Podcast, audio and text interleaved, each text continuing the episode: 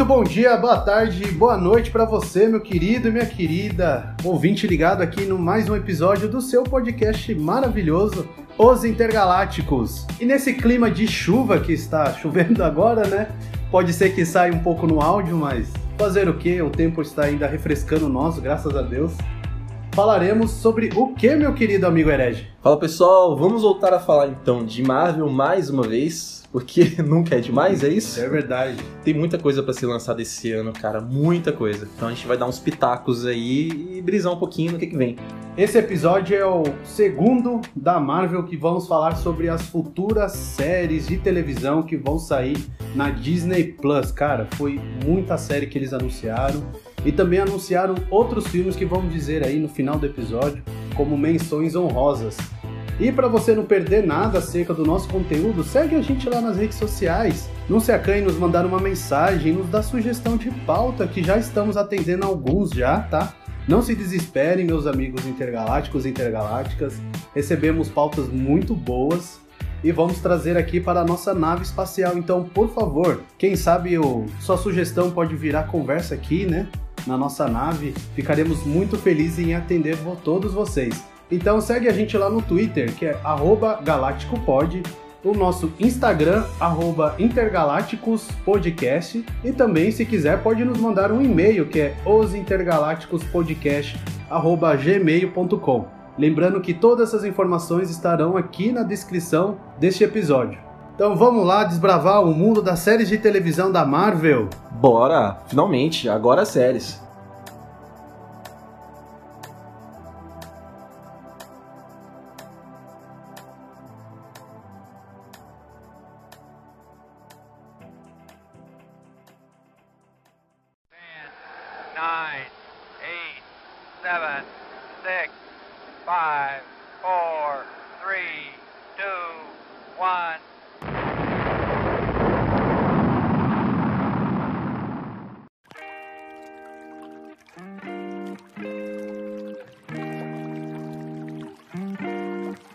Dia 10 de dezembro do ano passado, ocorreu um evento online chamado de Investor Day, que foi um evento 100% online para os acionistas.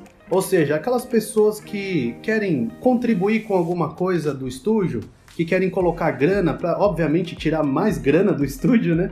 Então, esse evento não foi especificamente para a gente, foi para os investidores, os acionistas. Mas saiu tanta novidade, cara, tanta novidade que não fugiu do nosso radar. E dessas novidades foram as seguintes. Foi anunciado 10 séries de Star Wars, 10 séries Meu de Star Wars. Deus. Eles vão expandir ainda mais o universo de Star Wars. 10 séries da Marvel, que vamos falar aqui todas elas para vocês, e 15 séries de live action da Disney, tanto da Disney Animation quanto da Pixar. Cara, foi muito, muito anúncio. Foi muito legal. Meu, é muita coisa. E assim, já que é para acionistas, né, e pessoas poderem investir, o investimento é certo, né? É muito certeiro, é porque certo. cara, quem não vai querer investir, claro que tendo dinheiro para isso, não vai querer investir na Marvel, cara. Star Wars é garantido o retorno. Tá sendo aí uma das empresas que mais está rendendo dinheiro nos cinemas. Já fez história, como tá fazendo ainda histórias no cinema. E quem sabe aí eles vão expandir muito mais Star Wars, vão expandir muito mais Marvel, vão expandir muito mais Pixar. A teoria Pixar de que tá tudo conectado vai estar mais conectado ainda. Mas vamos voltar ao foco que este episódio vamos falar de todas as séries da Marvel. E cara, tem série pra caramba. Então, gente, aumenta o volume aí do seu fone de ouvido. Sente melhor aí no seu sua poltrona, no seu banco do ônibus, onde você esteja, porque vai vir novidades pra caramba. Começando por WandaVision, que vai sair na sexta-feira que vem, dia 15 de janeiro de 2021. E cara, estou empolgado que, na verdade, Hum. não era pra ter sido a primeira série da Marvel. Qual que seria? Ia ser o Soldado Invernal. Só que as teorias dizem, e isso faz muitas, muito sentido, de que o filme da Viúva Negra vai estar meio que conectado, vai ter, vai ter alguma coisa Uhum. que vai repercutir em Soldado Invernal, no seriado, né, do Falcão e o Soldado Invernal. Então, deve ser por isso que a Marvel jogou mais pra frente e Hum, antecipou o WandaVision. Faz Mas sentido. a gente só vai saber, né, quando for sair as- o filme e a série, que vai sair mais pra frente. Primeiro ficou o com WandaVision, da nossa feiticeira Escalarte e o Android Visão.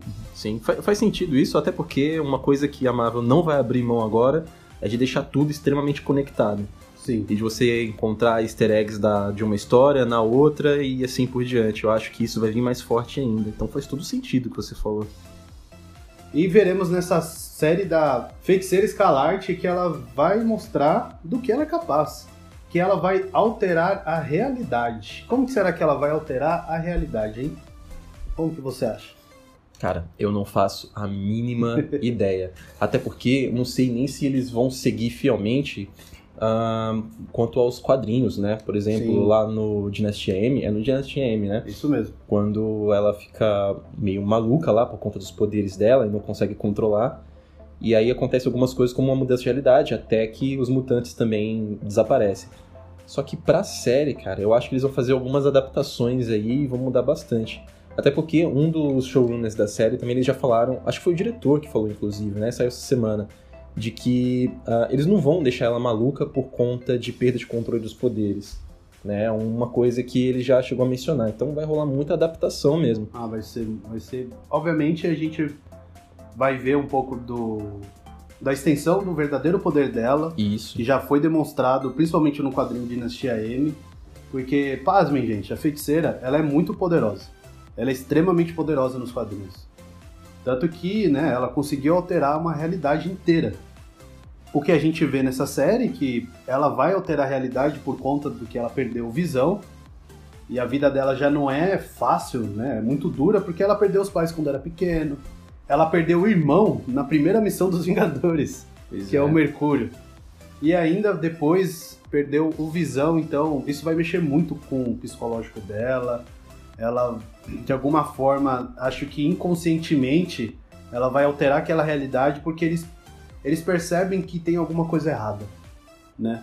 Sim. E a série vai brincar muito com essas séries de sitcom, que é aquelas séries de comédia, que tem personagens comuns, que tem uma ou mais de uma história de humor, que são encenadas em ambientes comuns, como uma casa, escritório ou até uma cafeteria, que é no caso de Friends, que é uma série de sitcom.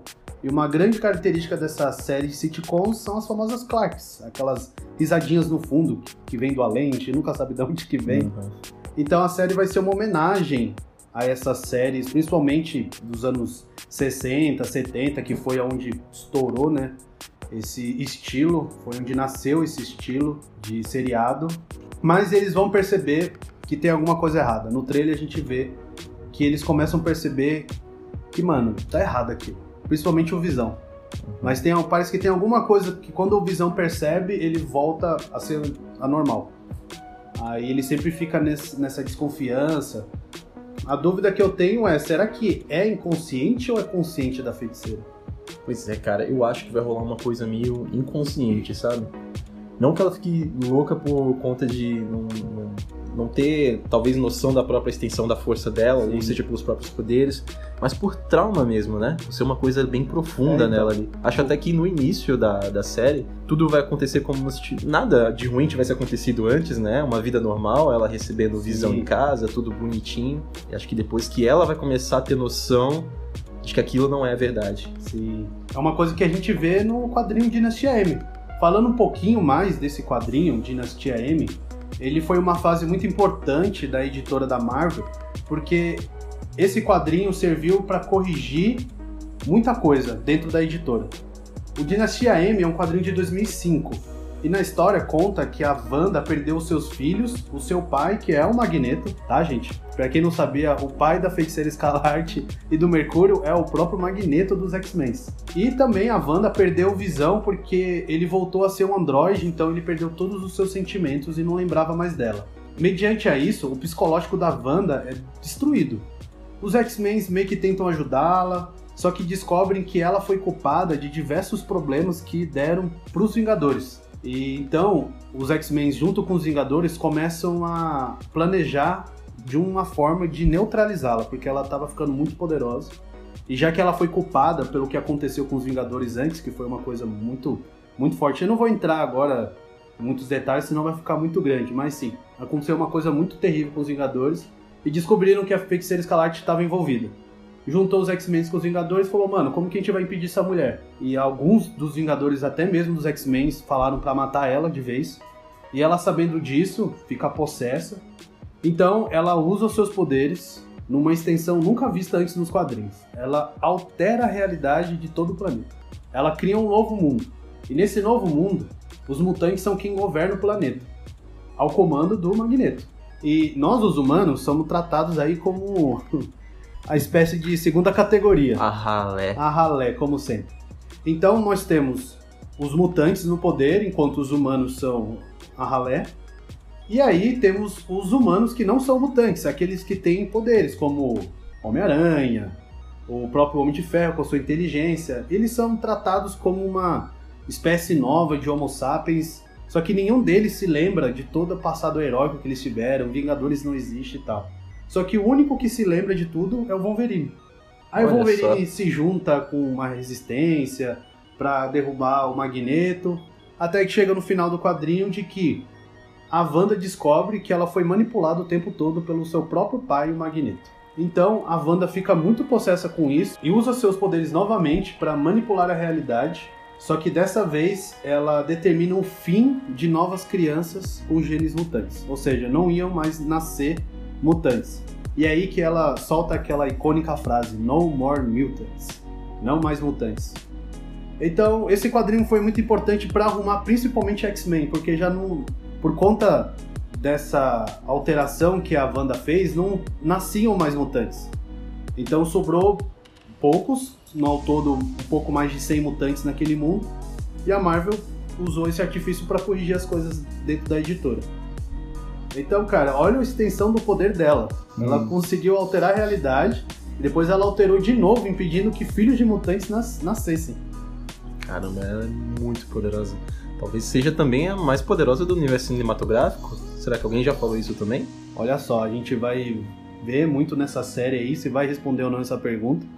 É, Porque, né, o- as coisas que ela vai aprontar vai ter reflexo Uhum. no Doutor Estranho 2.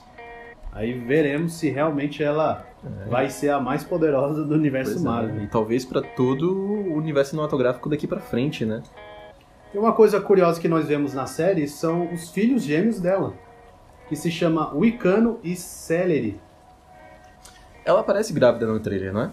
Parece grávida e cenas depois aparece dois berços e aparece os brinquedos voando em um dos berços, que deve ser o Wicano, que ele tem os poderes parecidos com o da mãe, enquanto o Celery ele tem os poderes parecidos com o Pietro Maximov, o Mercúrio. Ele também consegue correr e tal. E a introdução desses dois personagens pra mim é tão importante dentro da Marvel porque foi o Wicano quem fundou os Jovens Vingadores. Vem aí, será? Foi um dos fundadores dos Jovens Vingadores. Pra você ter ideia, ó, o Wicano, nos quadrinhos, ele se chama William Billy Kaplan. E também, a introdução desse personagem, além de conseguir introduzir os Jovens Vingadores, é que eles vão poder introduzir uma característica dele muito forte, que é, é muito importante para o personagem, que é sobre sua sexualidade. Aí conta a sua história que ele sempre teve problemas de admitir que ele é homossexual, enquanto ele conhece a feiticeira sem saber que era sua mãe na época. E a feiticeira fala assim, cara, seja quem você é por dentro, é o que importa e tal. Então ele começa a desenvolver ele, o, toda a sua caráter de sexualidade, ele começa a se aceitar e ele se envolve com um personagem chamado Huklin, que é um jovem herói que tem poderes de metamorfose e super força. Por ele ser muito forte, ele tem esse apelido de Hulkling, pra- lembra bastante Hulk.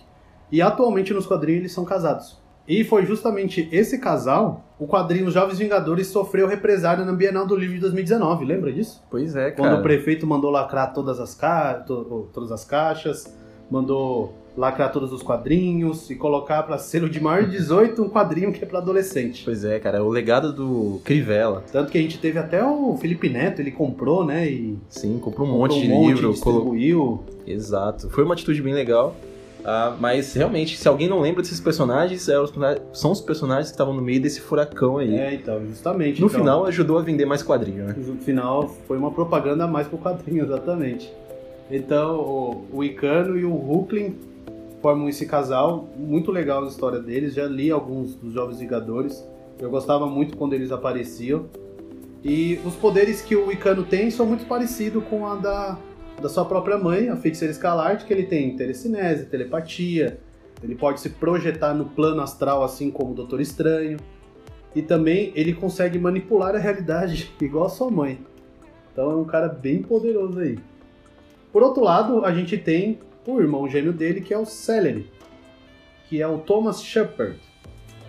E ele cresceu longe da sua mãe, porque assim, é, é meio complicado porque o Icano e Celery foi criado depois de Dinastia M. Os filhos gêmeos da, da Wanda com Visão eram outros personagens. Depois eles, a, a Marvel, Stu- a Marvel Editora introduziu o Icano e Celery, só que eles são os dois filhos da Wanda reencarnados em outro corpo. Então eles não nasceram diretamente do ventre da feiticeira. Isso nos quadrinhos. Caramba. Uhum. Então o, o Celery e o Icano nasceram separados e de sua mãe. Anos depois eles se, encontram.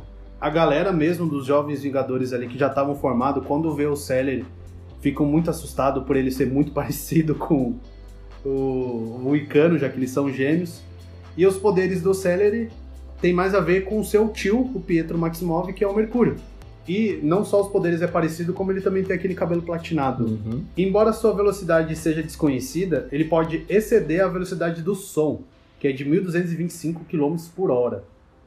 E resistir a efeitos de atrito, oxigênio reduzido, impacto cinético, enquanto ele move a velocidades muito rápidas. Ele pode gerar vibrações hipercinéticas, acelerar moléculas, enfim, é um cara muito rápido.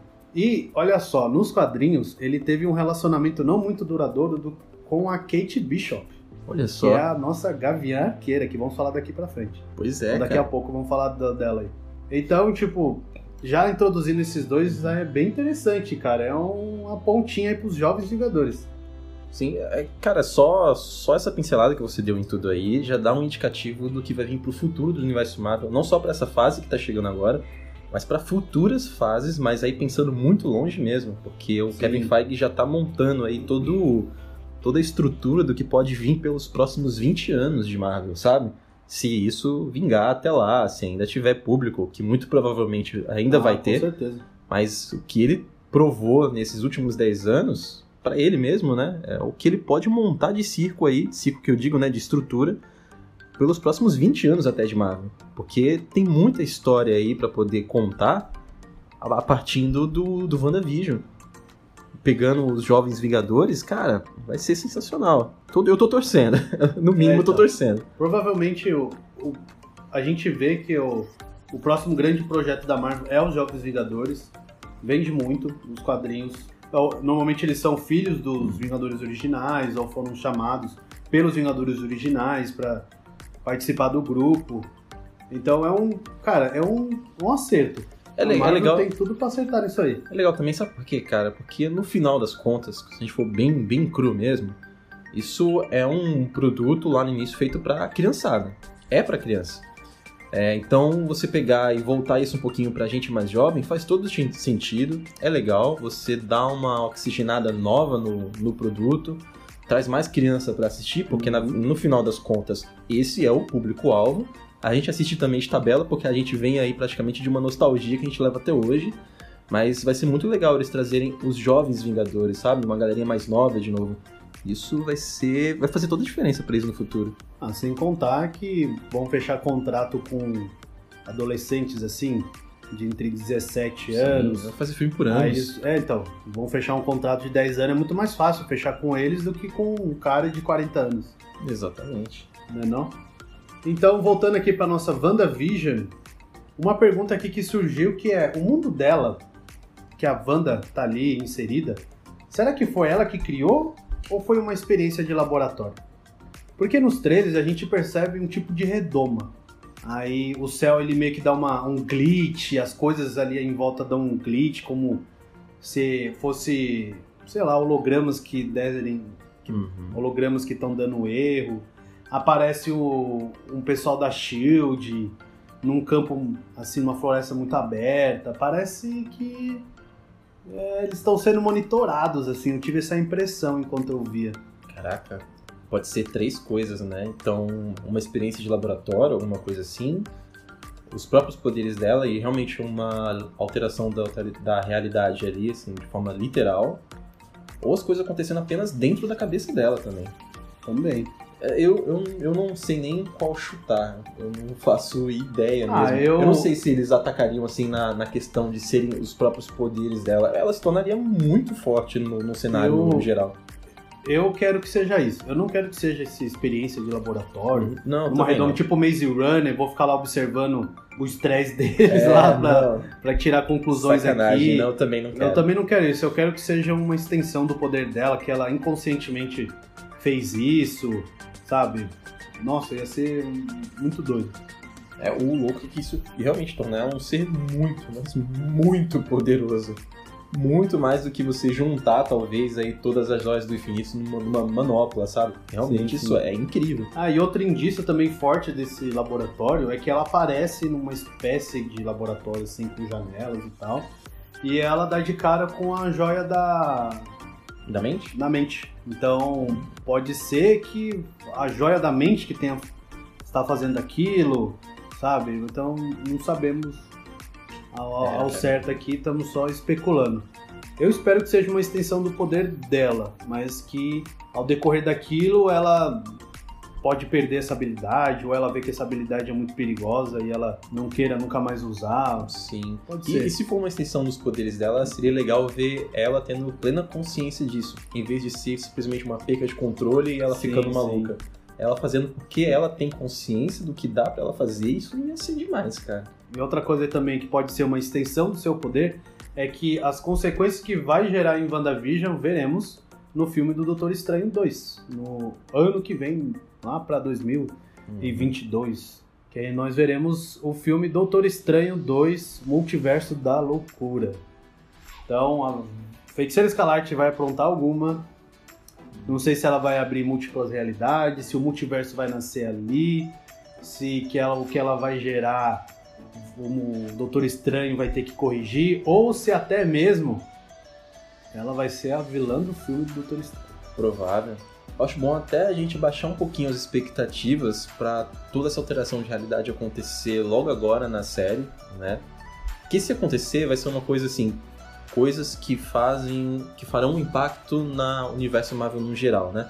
Talvez venha só no finalzinho da série mesmo. E a série toda, pelo menos o início dela, grande parte, foque só ali na Wanda, relacionamento dela com o Visão e, e todo o trauma dela relacionado a isso, a essa perda e como que ela pode recuperar o Visão. Eu acho que vai focar muito nessa parte. E consequências disso pro universo todo, eu acho que vai vir só bem no finalzinho da série, cara. Acho bom a gente não criar muita expectativa para que toda essa construção de multiverso aconteça diretamente e de primeira agora no WandaVision.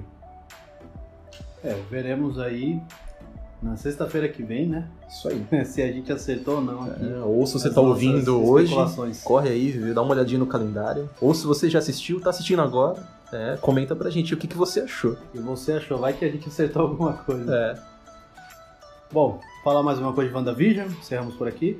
encerramos. O próximo na lista é o Falcão e o Soldado Invernal, que vai lançar dia 19 de março de 2021. Uh, isso eu tô empolgado. Tá, isso eu quero ver. Esse eu também tô empolgado, cara. É, vai ser uma série de espionagem, aventura, É, vai ser ação. uma, uma mistura de Missão Impossível com Bad Boys, É, é. sabe? Ele vai brincar muito com aquele estilo de Bad Cops, que são aquela dupla de policiais que não se entendem, mas tem que trabalhar juntos e tal. Basicamente isso. É, vai ser- tipo, é isso, o vai ser o Falcão e o basicão. Soldado Invernal ali. Bom, o que a gente vê é o legado do escudo do Capitão América, que vai ser muito pesado pro Falcão. Tanto que nos trailers o Falcão não usa o escudo, apesar de que ele tá treinando com o escudo. Uhum. A gente vê no trailer que tem uma casa no fundo e tem várias árvores com tipo uma lona amarrado entre elas. Uhum. E provavelmente é o Falcão treinando arremesso. Batendo de uma árvore em outra e tal. Então a gente sabe que o Falcão tá usando Sim. tá treinando com o escudo, mas que provavelmente ele não vai usar de cara, porque o legado que aquele escudo carrega vai ser muito pesado para ele. Faz sentido, porque eu acho que vai ser bacana fazer as pessoas se acostumarem com a ideia dele ser um novo Capitão América, né? E você acostumando o personagem, o personagem também entendendo o significado disso. Até que ele vista o uniforme, porque aquele uniforme dos quadrinhos dele como Capitão América é muito da hora. Não teve isso no trailer, obviamente, né? Não sei se vai ter numa primeira temporada agora, se tiver vai ser só no finalzinho. Mas vai ser bacana fazer a construção dele como capitão. Como capitão. Fazer a gente se acostumar com essa ideia dele ser o capitão, o personagem também entender. E eu achei uma ideia muito bacana. E também do porquê o capitão Steve Rogers escolheu o Falcão e é, não o soldado. Exatamente. O Bucky Barnes. E vai responder por que, que ele ofereceu aquilo pro Falcão. Vai ter todo um crescimento dele, ele tentando entender o poder que ele vai estar tá carregando ao carregar o legado do Capitão América. E os vilões da série, nós vemos que é um, temos uma organização terrorista chamada de Apátridas. Que na verdade nos quadrinhos, o Apátrida é um vilão do Capitão América. Uhum. Só que aí na série eles resolveram fazer um grupo.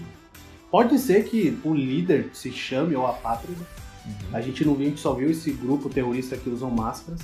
Eles basicamente não gostam de ideia de nacionalismos, ideia de países, eles querem viver numa anarquia, vamos dizer assim. A gente não sabe as reais intenções, mas sabemos que eles são um grupo muito bem armados que vai dar dor de cabeça para o Soldado Invernal e o Falcão, tanto a dor de cabeça que tudo indica que o Barão Zemo, que foi o vilão do Capitão América Guerra Civil, lembram dele Sim. que armou toda aquela trama para fazer o Steve Rogers, o Capitão América e o Tony Stark, o Homem de Ferro brigarem?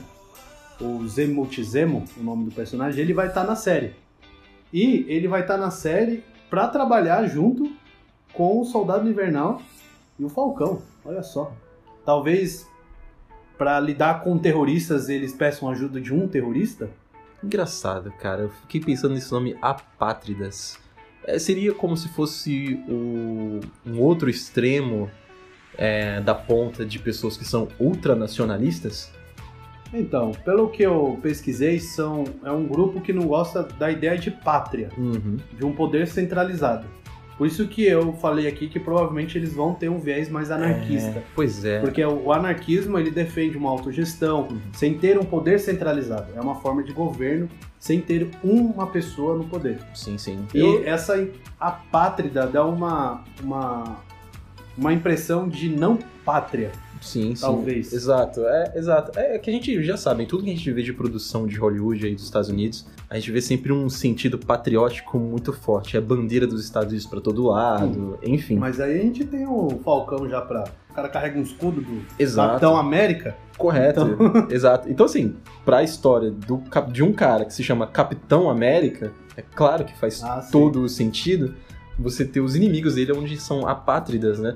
Só que eu acho que pode vir algumas discussões, umas problemáticas que vão ser interessantes, na verdade, de se discutir, porque a gente tem problemas hoje em dia, no mundo real, com pessoas que são ultranacionalistas, Sim. por exemplo.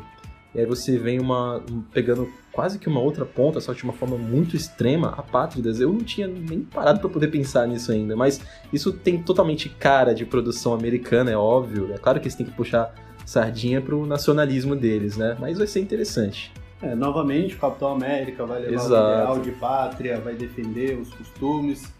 Mas sim, não entrando nesse mérito, esse vai ser os vilões uhum. do, da série, esse grupo terrorista. Provavelmente o Helmut Zemo vai trabalhar com os dois, mas obviamente ele vai trair. é. Acho que isso ele é um é vilão, quase certeza, é? é um vilão. Tanto que tem notícias aí, rumores, dizendo que pode ser a introdução de um grupo de heróis, heróis barra vilão, chamado Thunderbolts. Hum. Esse grupo Thunderbolts, eles são, vamos dizer assim, que eles transitam entre o heroísmo e o vilanismo. Eles são aquele tipo de pessoas que vão fazer justiça mas do jeito deles. Com as próprias mãos. Com Eles as próprias são, mãos. Porque são assim, anti-heróis, né? se a gente for analisar o Zemo, tudo que ele fez no Capitão América Guerra Civil foi por vingança, porque na cabeça dele aquilo era justiça. E os Thunderbolts meio que são assim também. E do Thunderbolts integrantes nós temos o, Ze- o Barão Zemo, que é um dos fundadores. Temos Venom, temos Norman Osborn, que ele também entra aí, o, o nosso Lex Luthor, né? Da DC. Sim. O Osborn também participa desse grupo, diversos outros vilões. Então, será que, né, o- Zemo ao trair o Soldado Invernal e o Falcão pode parecer alguma coisa da criação dos Thunderbolts? Cara, não sei, eu não boto fé não, hein? Personagens tão cinzentos assim, que seriam, é, inclusive, protagonistas de uma trama, eu não acho que a Disney botaria essa banca, não. Me surpreenderia demais se isso acontecesse. Eu acho que pode acontecer. Ia ser legal um grupo de vilões, porque os caras ressuscitaram o Zemo, que ele tem uma grande Sim. importância nos quadrinhos como ser um vilão. É, seria divertido. Eu- acho que Só seria acho legal. que combina com o padrão que a Disney tá impondo agora, né? Na verdade, assim, qualquer coisa combinaria, seria muito legal se eles ousassem fazer alguma coisa diferente. Mas não sei se eles têm essa coragem, não. Mas eu torço pra que aconteça. E também, nos trailers, nós vemos o agente americano, que ele é uma tentativa do governo dos Estados Unidos em criar o seu próprio Capitão América. E o agente americano, nos quadrinhos, ele já substituiu o próprio Capitão América. Ele é chamado de John Walker. E ele tem as habilidades muito parecidas com o Steve, como super força. Ele também usa um escudo de titânio. A gente viu que ele vai trabalhar com o Falcão no Soldado Invernal. Provavelmente em algumas missões ele vai aparecer ali e tal. Mas, né, acho que não vai ter grande importância. não- Vai ser aquela tentativa dos Estados Unidos em criar seu próprio capitão. né? Talvez ele apareça só pra um ou dois episódios, alguma coisa assim, mais de alguma aventura menor, não sei. Mas também não boto fé de que ele vai ser um personagem central, não. Quando E- você tem o Barão Zemo, né? Sei lá, vamos ver. E uma coisa muito boa que a gente vai ver nesse seriado é que vai ter muita cena de ação, porrada, Rapaz. tiro. E principalmente, cara, tem uma cena que o Soldado Invernal ele roda uma faca. Eu acho aquilo incrível, cara. Porque o Soldado Invernal ele tem grandes habilidades com faca. No, no Capitão América 2, a gente vê isso muito, é muito legal. Eu gosto bastante de facas, jogar facas, isso aqui. E aquele braço metálico também do, do Soldado Invernal, que parece ser aquele braço ainda do, de Wakanda. Nossa, com os detalhes de Wakanda. Cara, muito bom. É, das coisas É, mais né? legais que a gente teve no filme do Capitão América e o Soldado Invernal, a gente vai poder provar de novo agora e sentir esse É, gostinho. em formato de série. Exato, em formato de série. Eu acho que vai ser mais bacana por conta disso, principalmente pra quem curte ação, tiro, porrada e bomba, porque vai ser basicamente isso, né? E também veremos as grandes habilidades do Falcão em voo. Você viu aquilo? Ah, Você viu aquilo, cara? Ele voando no meio dos canyon e o, um helicóptero era um avião atirando e ele desviando das rochas. Cara, mano, que produção, Sim. velho. Parece filme que eu tô assistindo. E outra, trailer é muito bem editado, Nossa, né? Porque você assiste e sente um arrepio na hora, você É, quer ver, bom. mas assim, é pra, pra se divertir mesmo. Esse Parece que também bacana. empolgado. Tem mais Soldado Invernal? Encerramos por aqui? Encerramos. Então passamos para o próximo, que é maio de 2021, que é o seriado do Loki. Esse. Esse sim, esse vai ser legal. Esse, esse inclusive, é até confirmado pra mais pra frente. Ou seja, cara, a, a expectativa pra Loki tá tão grande. Eu tô tão no hype depois que eu vi o trailer. Vai ser ótimo. Vai ser muito bom. Foi confirmado mais uma temporada, né? Exato. De Loki nem lançou, os caras já confirmaram a próxima temporada. Muito bom, cara. E vale lembrar que o Loki que veremos nessa série não é aquele Loki que a gente viu em Thor Ragnarok, que perdoou o irmão, que se entende, né, com o irmão entre aspas, que teve sofreu toda a redenção. Não, É, não, não, não, não. A gente vai ver aquele Loki vilão dos primeiros, primeiro filme dos É Vingadores. o Loki Vida Louca. É, É o Loki que eu vida quero. louca, é o Loki tipo, cara, me adorem como Deus, eu sou o Deus dessa parada. É porque ele vai mostrar que é, né? É assim, ele, ele, é, ele é um cara que, diante de situações extremas, né? Que podem acabar dando ruim pra ele também. Aí, ok, ele é um cara que tá lá pra ajudar, né? Ele vai. Eu vou, ok, vou ajudar os Vingadores aqui. Nós somos os. Como é que era no Thor Ragnarok? Eles são os Revingadores? É isso mesmo. fala, a é, equipe do Thor Ragnarok, os Revingadores. Mas os enfim, quando é uma situação muito extrema, ele até que ajuda, né? Mas aquele não é ele de verdade. Ele de verdade é o cara da trapaça, assim como na mitologia nórdica mesmo. É o cara que tá aí pra poder fazer a intriga e o caos rolar. Exatamente. E a gente não vê o Tesseract nos trailers. Eu tenho uma teoria. Sim. Uma teoria que até que faz sentido, até porque o Tesseract foi devolvido. Sim, é, o, Vocês cap- lembram disso? o capitão colocou tudo em ordem no Exatamente, final, né? Capitão América voltou pro passado, botou, botou as joias do infinito no seu devido lugar, então provavelmente o Loki não tem a habilidade de transportar entre espaços com a joia do espaço, porque ela foi devolvida. Mas nós vemos que o Loki foi capturado por um grupo chamado TVA, que é o Time Variance Authority, ou seja, Autoridade da Variação do Tempo. Gostou do meu inglês, Zé?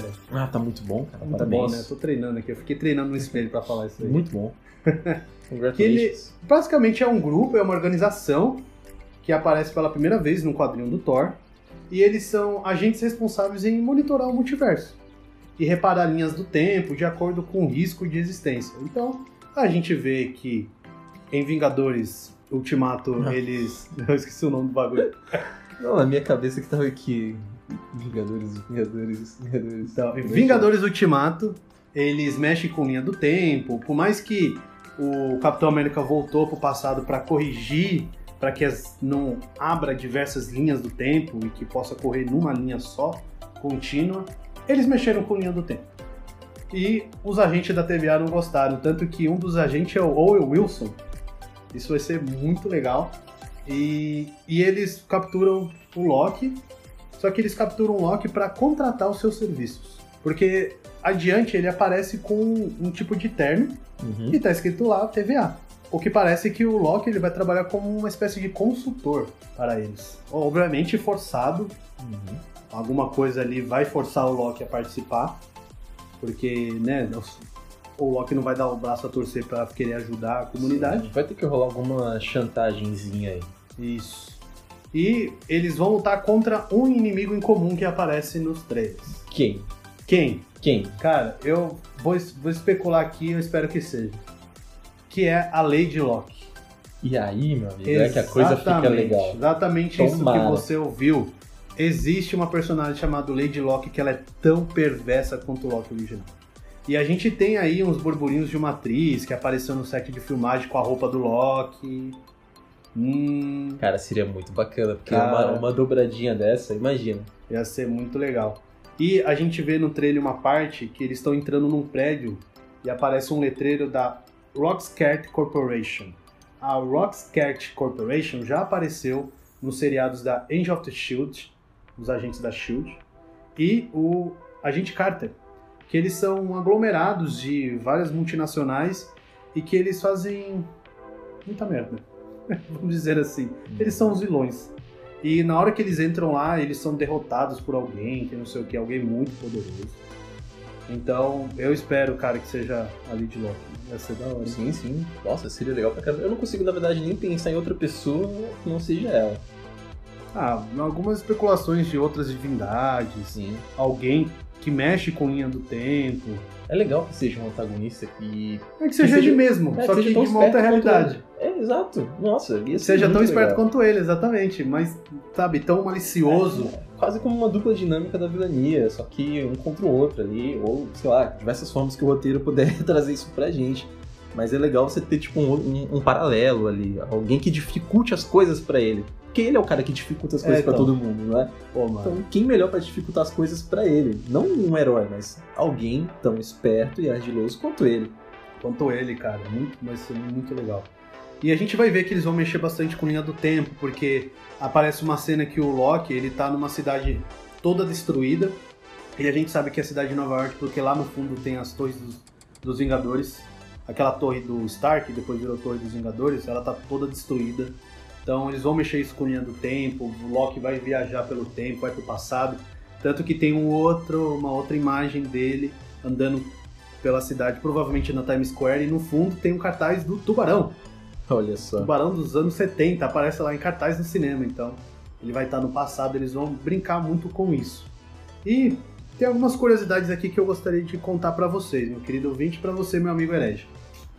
Aparece uma cena no trailer, muito curioso, que ela tem um aspecto bem roxo, aparece uns canos, e aparece uma pessoa, cabelo curto e castanho, sentado numa rocha de costas. Hum. Primeiro, aquele aspecto roxo me lembra muito Vomir. Só que é estranho que tem aqueles canos, porque o Volmir, o que apareceu foram os nossos lençóis maranhenses, que foi filmado lá no Maranhão, o, o mundo de Volmir, mas tem aquelas dunas de areia, tudo. Uhum. Só que o aspecto roxo me lembra bastante Volmir. E aquela pessoa que está sentada na pedra parece muito a Viúva Negra. Será? Parece muito. Será? Então não sabemos quem é, porque ela tá de costas, é uma cena bem rápida assim do trailer. Podem conferir lá, mas hum, parece, parece o cabelo dela, cara. Quando o cabelo antes dela platinar tudo. Sim. Tomara, porque o que a gente mais quer ver é, é Viúva Negra em tudo, porque a personagem merece. É, ela deixou um gostinho ruim, É. assim, de, na, pra gente. Morreu. Sim, tomara que apareça mais. Só que eu acho que, na verdade, isso foi um bait, cara. A gente caiu É, num, num ser, pode do ser. trailer. Porque a gente Porque sabe ele- que Marvel brinca com essas É, coisas. porque, é claro, você tem um trailer que você tem que jogar várias imagens por às vezes um minuto, dois minutos até, e você não pode ficar colocando todas as partes mais importantes da trama. Então você pega e joga ali algumas imagens de partes que às vezes são bem do início, parece ser grande, de grande importância, ou um frame de uma grande cena de ação, só que tudo fora de contexto pode dar essa impressão pra gente. Tomara que seja ela, tomara que ela tenha tempo de tela, seria uma coisa muito legal. Mas eu tô achando que é um bite. É, então. Vai ser uma coisa rápida, sabe? Ele passa por Vormir, vê ela rapidinho, mas vai ser uma cena que vai- não vai durar mais de 10 segundos. Então, provavelmente. E vale lembrar que a Marvel já enganou a gente muito com trailers. Pô, demais. No trailer dos Vingadores Guerra Infinita, quando estão todos correndo em direção ao exército, É. lá no fundo quem aparece é o Hulk. Exato. Só que na a imagem original é o Hulk Blaster. Sim, trailer de Thor Ragnarok também. Thor Ragnarok. Ele, ele não tava com o Ele estava com, ele estava com os dois olhos quando Exato. ele soltou o raio lá na É, ponte do os- arco-íris. Os caras enganam a gente, os caras Então, enganam a também gente. acho que é, Tamo de olho, tamo de ficou olho. muito... Mano, ó gente, assista o trailer, quando pa- passar essa imagem, vocês dá um pause lá. É, cara, é, é Tire muito suas suspeito. conclusões. Muito suspeito. E tem mais outras duas curiosidades muito, muito, muito da hora desse, desse trailer. Muito hora, muito hora. Que são dois dos grandes, maiores mistérios da humanidade. Mistérios aqui do mundo real. Primeiro é o roubo, o grande roubo, na verdade, de 24 de novembro de 1971 pelo cara que nunca foi identificado, chamado de T.P. Cooper. O que, que rolou com esse cara? Esse cara que nunca foi identificado, Ok, nunca foi preso, o nome super. É fictício também, Fictício, né? pra é. ele, né? Ele Foi tinha o- que ter um nome. foi que ele se apresentou para as comissárias. Vixe. Porque assim, ele sequestrou um voo do Boeing 747, Aham, que é de Portland para Seattle, nos Estados Unidos. ok. E ele manteve os passageiros, todo mundo ali dentro do avião, como refém, dizendo que ele tinha uma bomba. Filho da mãe. Então ele comunicou à FBI de que ele tinha uma bomba e que para libertar todo mundo ele exigiu 200 mil dólares e um paraquedas. Ok. O FBI acabou cooperando com o piloto e ele pousou o avião numa pista e quando recebeu as suas exigências ele libertou todo mundo.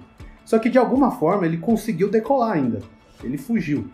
Só que aí o fato engraçado é que toda a tripulação e as comissários de bordo falou que ele era, ele era um cara, ele era um jovem muito educado, muito elegante, que ele nunca é, transmitiu nervosismo, ele estava muito calmo e que ele nunca usou violência e que logo depois que ele conseguiu fugir e o avião estava no ar, o pessoal do, da torre de controle recebeu um alerta dizendo que a porta traseira daquele avião foi aberta e que os botões ali no dentro do avião ficou no piloto automático. Então a torre de controle conseguiu pousar o avião.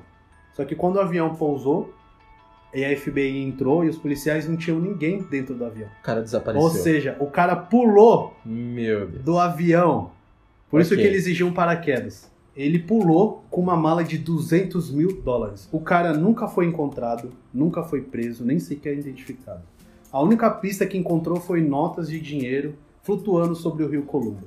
E o fato engraçado é que no seriado, esse tal Cooper é o próprio Loki, porque ele aparece no avião. E aparece uma outra cena dele pulando no avião. E como ele escapa, a ponte Bifrost é acionada e ele vai embora. Cara, isso então, é legal. mano, é muito legal, cara. A série vai brincar com, com essas lendas urbanas que a gente Sim. tem aqui no mundo. E uma, um outro grande mistério é que na última cena do trailer aparece o Loki e várias pessoas apontando armas para ele.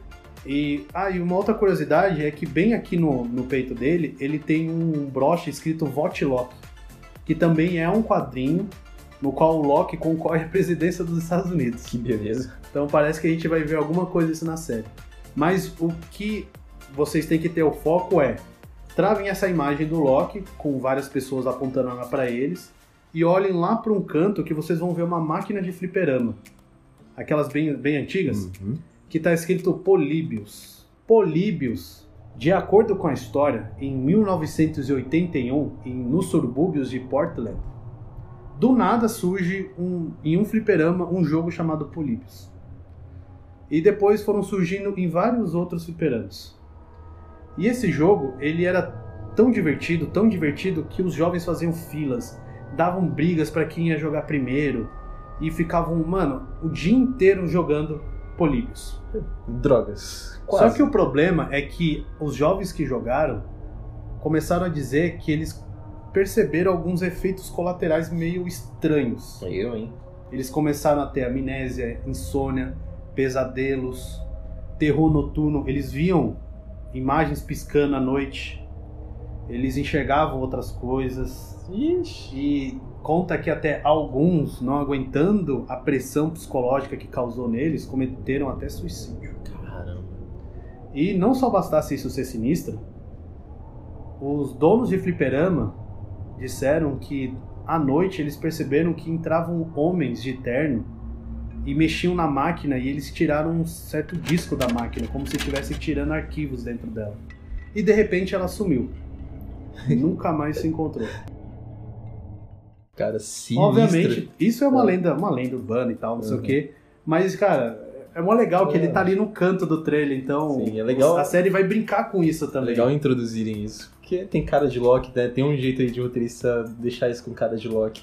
Pô, muito da hora, cara.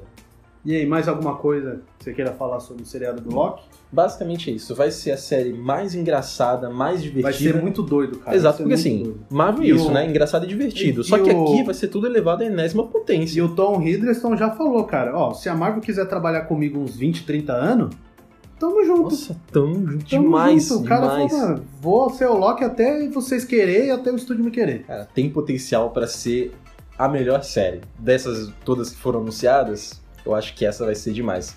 O hype tá muito grande pra essa.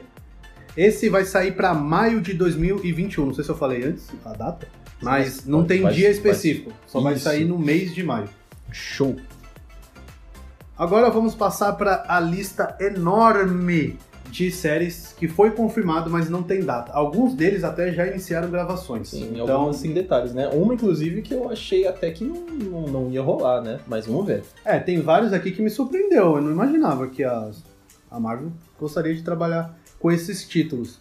Mas alguns já estão sendo gravados, que provavelmente vai sair no final do ano, porque a gente vai ter três séries já pro começo do ano, então provavelmente vai sair mais duas pro final, para não deixar essa janela muito grande, sabe? Sem séries na Disney Plus. Apesar que de que vai sair os filmes, né? Sim. Então, o primeiro que nós temos aqui na nossa lista é o Gavião Arqueiro. E parece que mudaram o foco da série, né? Porque ia ser uma série especificamente do Gavião, com o ator Jeremy D. Renner. Só que eles resolveram mudar o foco, colocaram ali a Kate Bishop, que vai ser a filha do Gavião, né? No, na série, provavelmente eu acho que vai ser a filha, porque nos quadrinhos a Kate Bishop não é filha do Gavião. É o Gavião que adota ela e tal, enfim. Mas parece que ela vai ser a filha do Gavião, que vai ser interpretada pela Hayley Steinfeld. Atriz muito bonita, inclusive. Muito bela ela. E então mudaram o foco por conta, né, dos escândalos do Jeremy. Renner, né? Envolveu droga, bater na mulher e... Exato, cara, porque de início então a série negócio. do Gavião, a princípio, talvez seria uma coisa mais focada nele e, claro, poderia ver ajudantes e próximas pessoas a levar a carregar esse legado. Só que a gente já vai direto pro legado, né? Claro que ele vai, pode e vai aparecer, Vai né? aparecer, é, provavelmente assim, ele vai treinar a mas- Kate e tudo. mas já pra poder descartar o cara, né? é, o futuro ator, é ela, principalmente. Exatamente. O futuro é ela. Ela vai ser a, a, o Gavi- a Gaviã Arqueira. E vale lembrar que Kate Bishop, como eu falei nos quadrinhos, ela não é filha do Clint Barton. ela veio de uma família muito rica e que ela descobriu um crime do pai. Ela investiga, acaba sendo sequestrada por um criminoso. Os Vingadores surgem, salva ela. Aí ela não quer mais saber da família porque ela percebeu que a família estava envolvida com coisas podres. Ela mesma começa a treinar e tal, não sei o que. E ela se inspira em um dos Vingadores, quando salvou ela, ela se inspirou em um especificamente que ela achou incrível, que é o Gavião Arqueiro.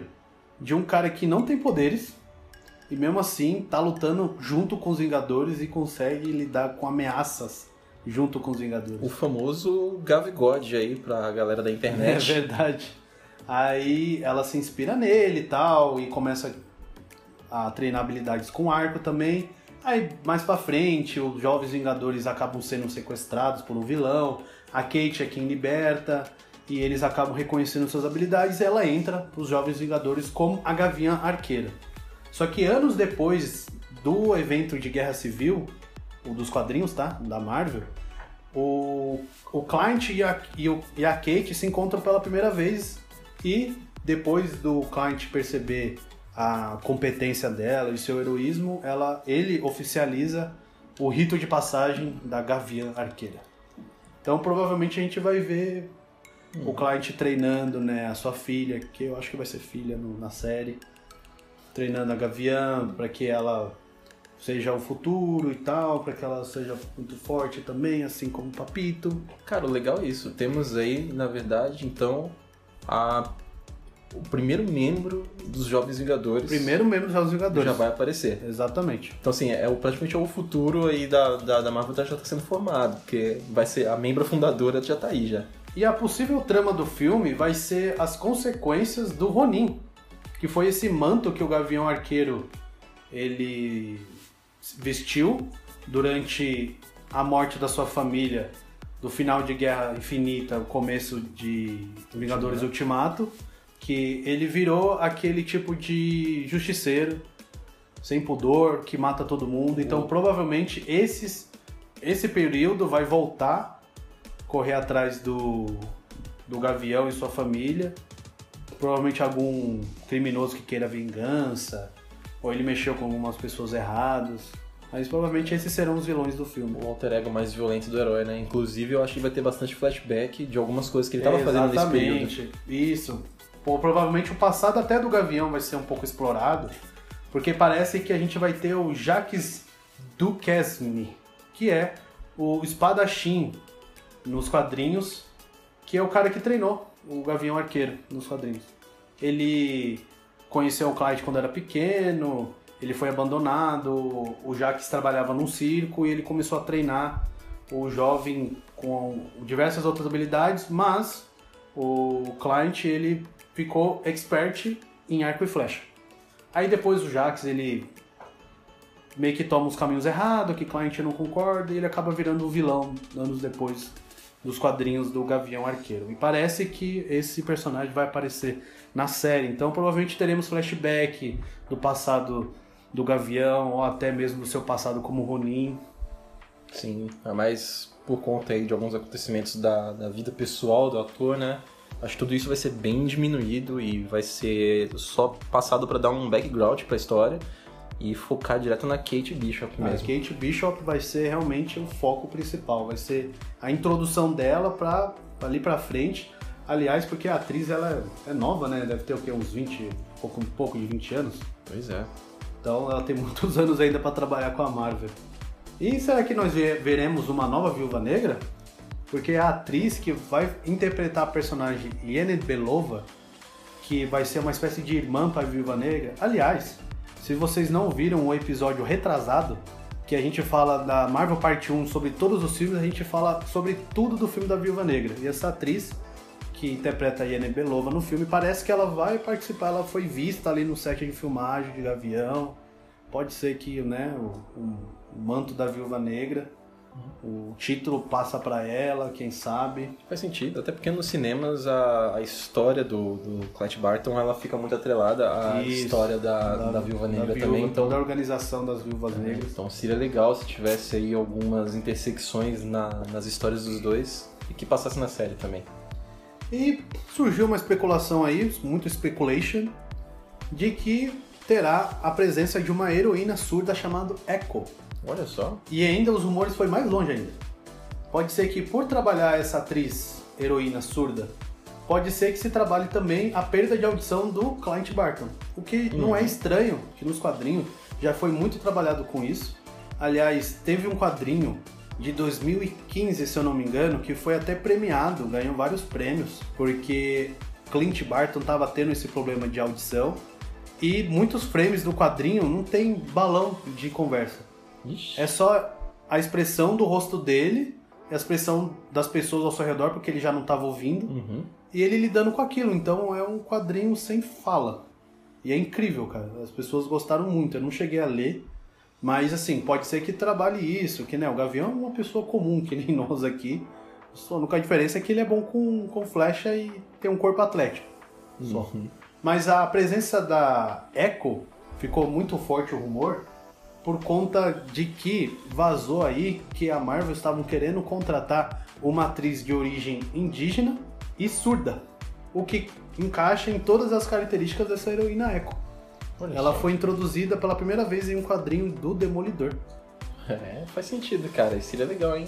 Outra coisa também muito legal que nós vemos em várias imagens do set de filmagens é a Kate Bishop com um Golden Retriever, um cachorrinho. E esse cachorro, as pessoas estão especulando que também possa participar, porque a Kate Bishop tem a presença de um cachorro nas histórias que se chama Sortudo. Na verdade, ele chamava Flecha pelo, pelo Clint, que salvou ele uma vez e começou a participar com algumas missões. Pode ser que o cachorro também participe, ou pode ser só um cachorro que ela passeou também. Sim. E a galera, né, criou suposições aí, mas a gente tá trazendo as suposições pra vocês. Cara, é tanto material que existe em, em quadrinhos que as pessoas podem tentar buscar alguma relação com o que sai de foto Ah, de set de Qualquer filmagem. coisa que aparece, a galera já, tipo, É ah, tanta possibilidade. aqui, tá confirmado que não sei o quê. É, meu. Calma, calma. Então, a Kate Bishop é a introdução dos Jovens Vingadores, com, Muito bom. com certeza. Mais alguma coisa da série? Porque, né, ela tá sem data confirmada, a gente tem pouquíssimas É, informações não tem ainda. trailer ainda, nem nada, Nem né? nada. Não, não, não tá rolando todo esse marketing como tá rolando com o que vai chegar agora, né? Faz sentido. As filmagens já tá rolando um tempo já, né? Tanto que eu acho que sai esse ano. Pode ser pro final Caramba. do ano. É, porque eu acho que vai ser isso. Todas essas séries, a Marvel vai tentar engatar uma atrás da outra rapidinho. Não vai ficar fazendo hiatos de muito tempo entre uma série e outra. Então, vem aí WandaVision, beleza. Acabou WandaVision, não tem por que eles esperarem vários meses pra poder colocar o Falcão e o Soldado Invernal. Então, vai encaixando uma atrás da outra direto. É verdade, é. Bom, mais alguma coisa da série que gostaria de falar? É isso. Passar pro próximo? Bora. O próximo é uma produção animada chamada What If, que significa e se. Vai ser uma loucura, cara. Como é uma produção animada, a, a galera da Marvel deu liberdade total para os criadores de imaginar o que for, principalmente com multiversos, terras alternativas. No trailer apareceu a Agente Carter como o Capitão América. Apareceu que o Yondo, ele não resgatou o Peter Quill, mas sim resgatou o Pantera Negra. Meu Deus. Então, tipo, vai ser uma viagem assim, vai ser em animação, então céu é o limite. Eles não precisam se prender a nada, eles podem imaginar diversos e muitos outros é, mundos.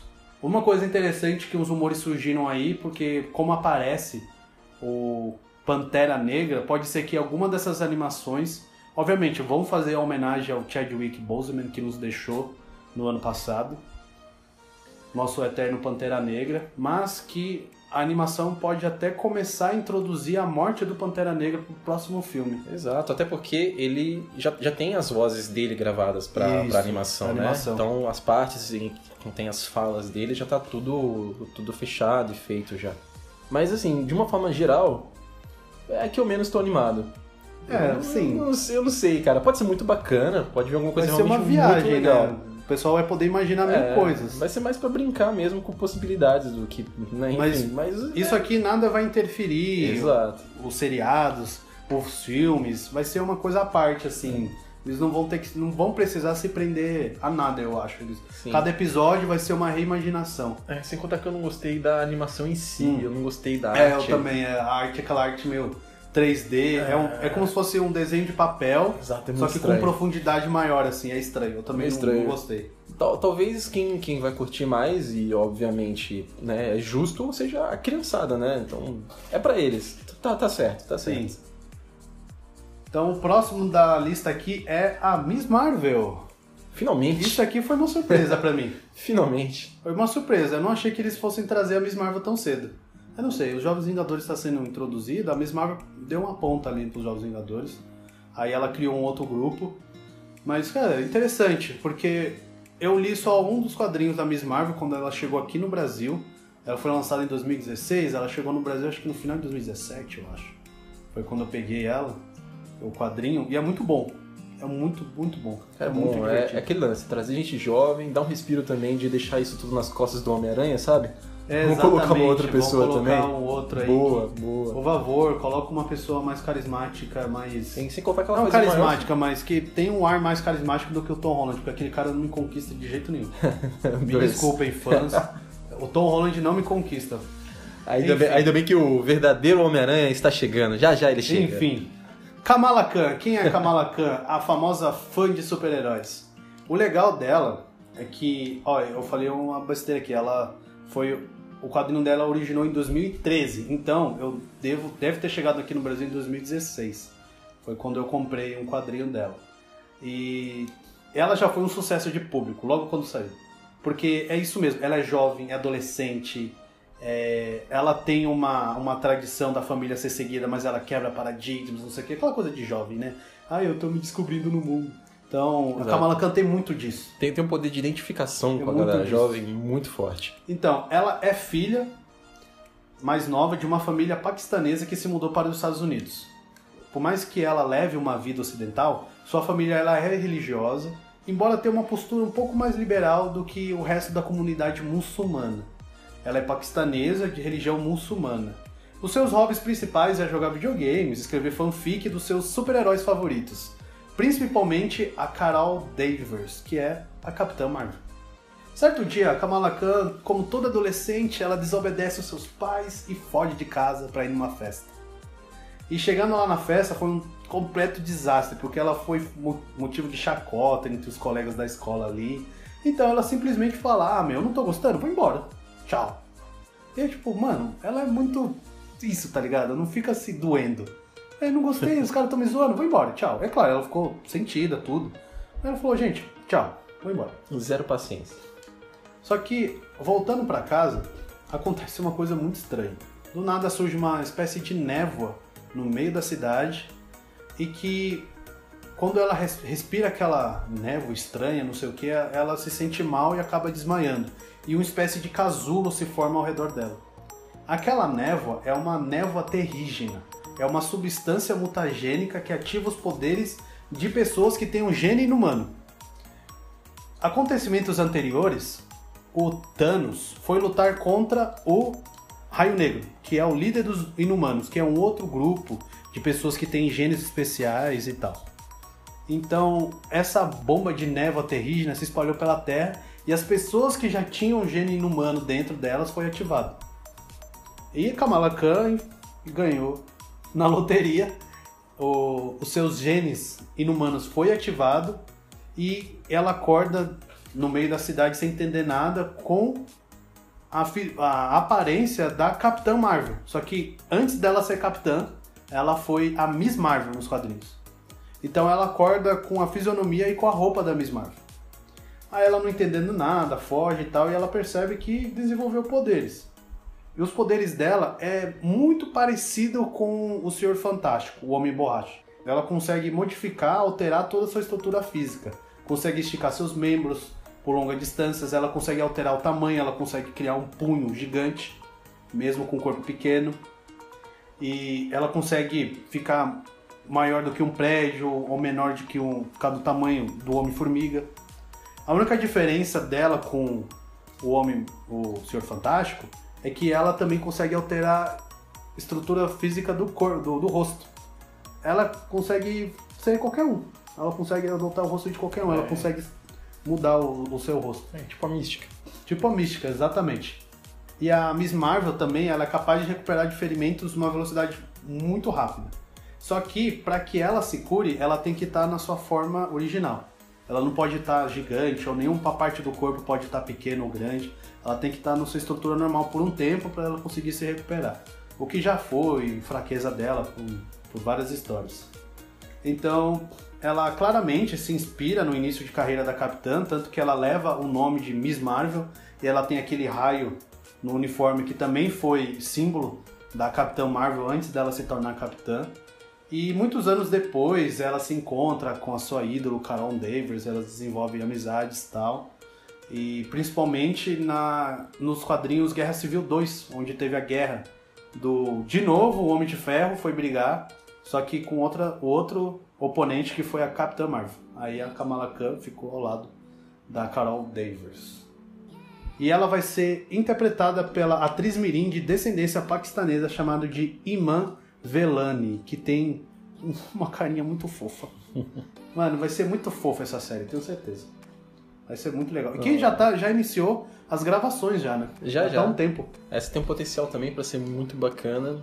Não não tenho muita muita expectativa para ela. Eu acho que vai ser o básico do que a Marvel já vem fazendo. O Ah. legal dessa série, na verdade, é a personagem em si.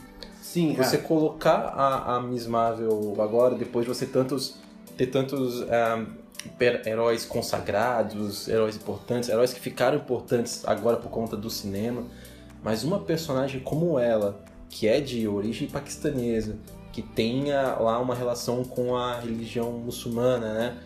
Cara, é, é um personagem assim incrível, foge de muitos estereótipos e esse é- vai ser a grande sacada da brincadeira.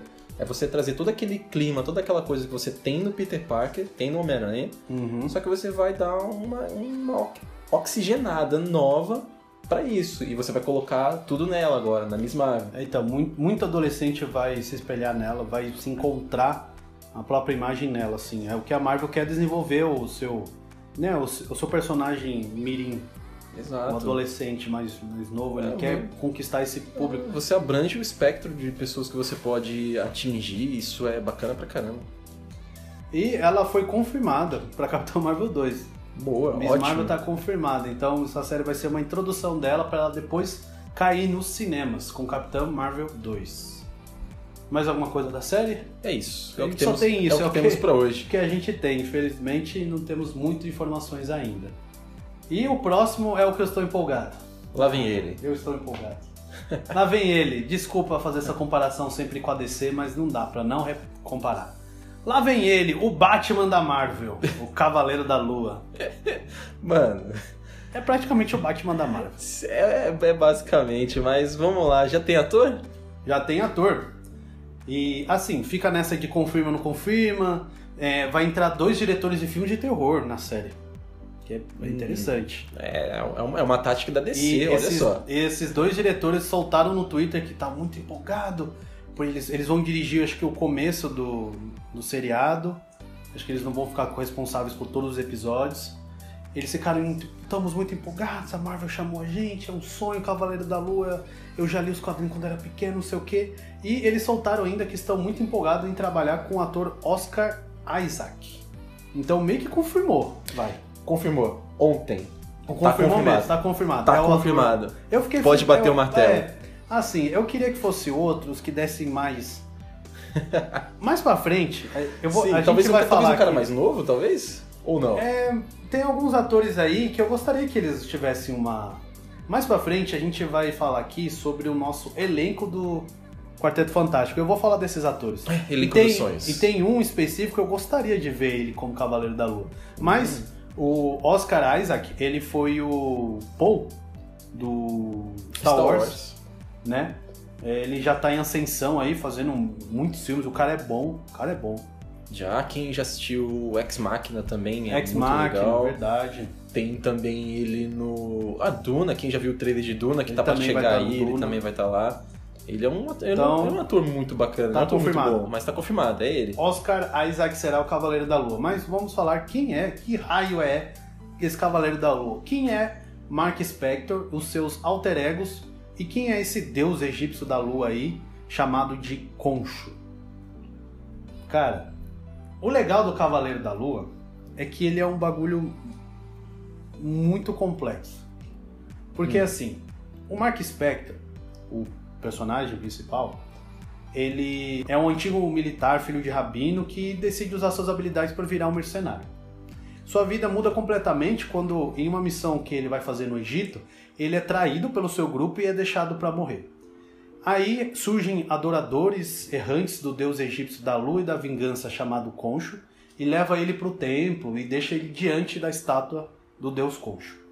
O deus Concho aparece muito estiloso, porque o deus Concho ele sempre está de terno e a cabeça dele é um esqueleto de um pássaro. Uau. E ele vira assim pro, pro Mark e fala: Olha, você quer viver?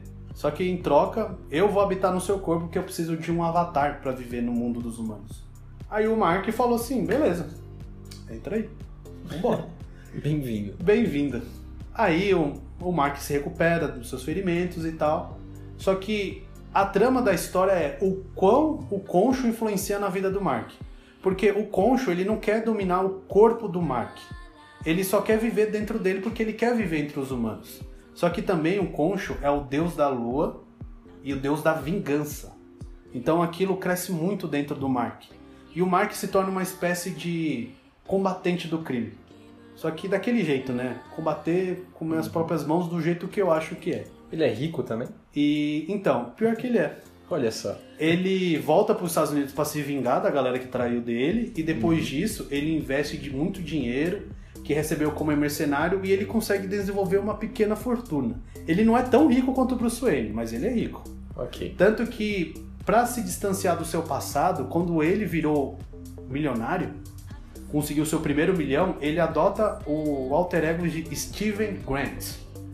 E ele desenvolve uma armadura tecnológica para lutar o crime aí durante a noite. Só que diferente do Batman, que tem uma armadura à noite, porque ó, tem uma armadura escura para combater à noite, o Cavaleiro da Lua ele tem uma armadura branca, de capa branca. Ok. Esse E já é tipo, e- Já é pra chamar atenção mesmo, é, né? é, é pra- é meio que pra causar medo, pra identificarem ele.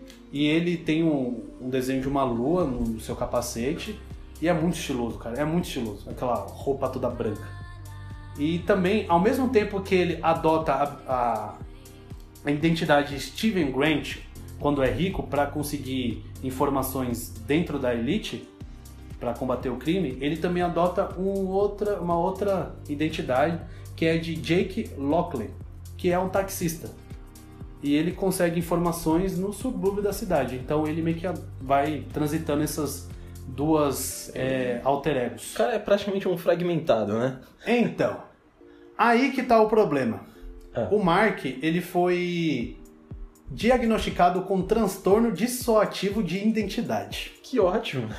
E os quadrinhos que você for ler, eu li uns quatro quadrinhos do Cavaleiro da Lua que são muito bons, recomendo. Chega uma hora que você não sabe o que que tá acontecendo, quem que tá ali. Se é o Mark que tá controlando, se é o Steven Grant, se é o, o taxista Jake. Mano, fica um bagulho muito doido. Nem mesmo ele sabe, ou se é o Concho que tá ali. É muito. é, Cara, é, é uma coisa assim bem pesada. E, e não apenas a sua identidade pessoal é fragmentada em vários, ele também cria um Cavaleiro da Lua específico para cada situação.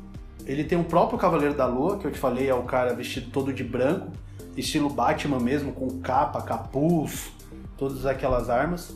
Tem o, ah, tem o maravilhoso Senhor Lua, eu amo isso, eu amo, amo. Que é basicamente ele de terno branco com um- uma máscara branca Aham. e um símbolo de lua na testa. E o Senhor Lua, ele é mais. Como que fala? Mais pilantra, ele é mais vigarista. Ele justamente se veste de branco, as pessoas já meio que os criminosos com quem ele combateu já meio que perguntaram por que caralhos você tá inteiro de branco, que praticamente brilha, e ele responde: é pra vocês me verem chegar.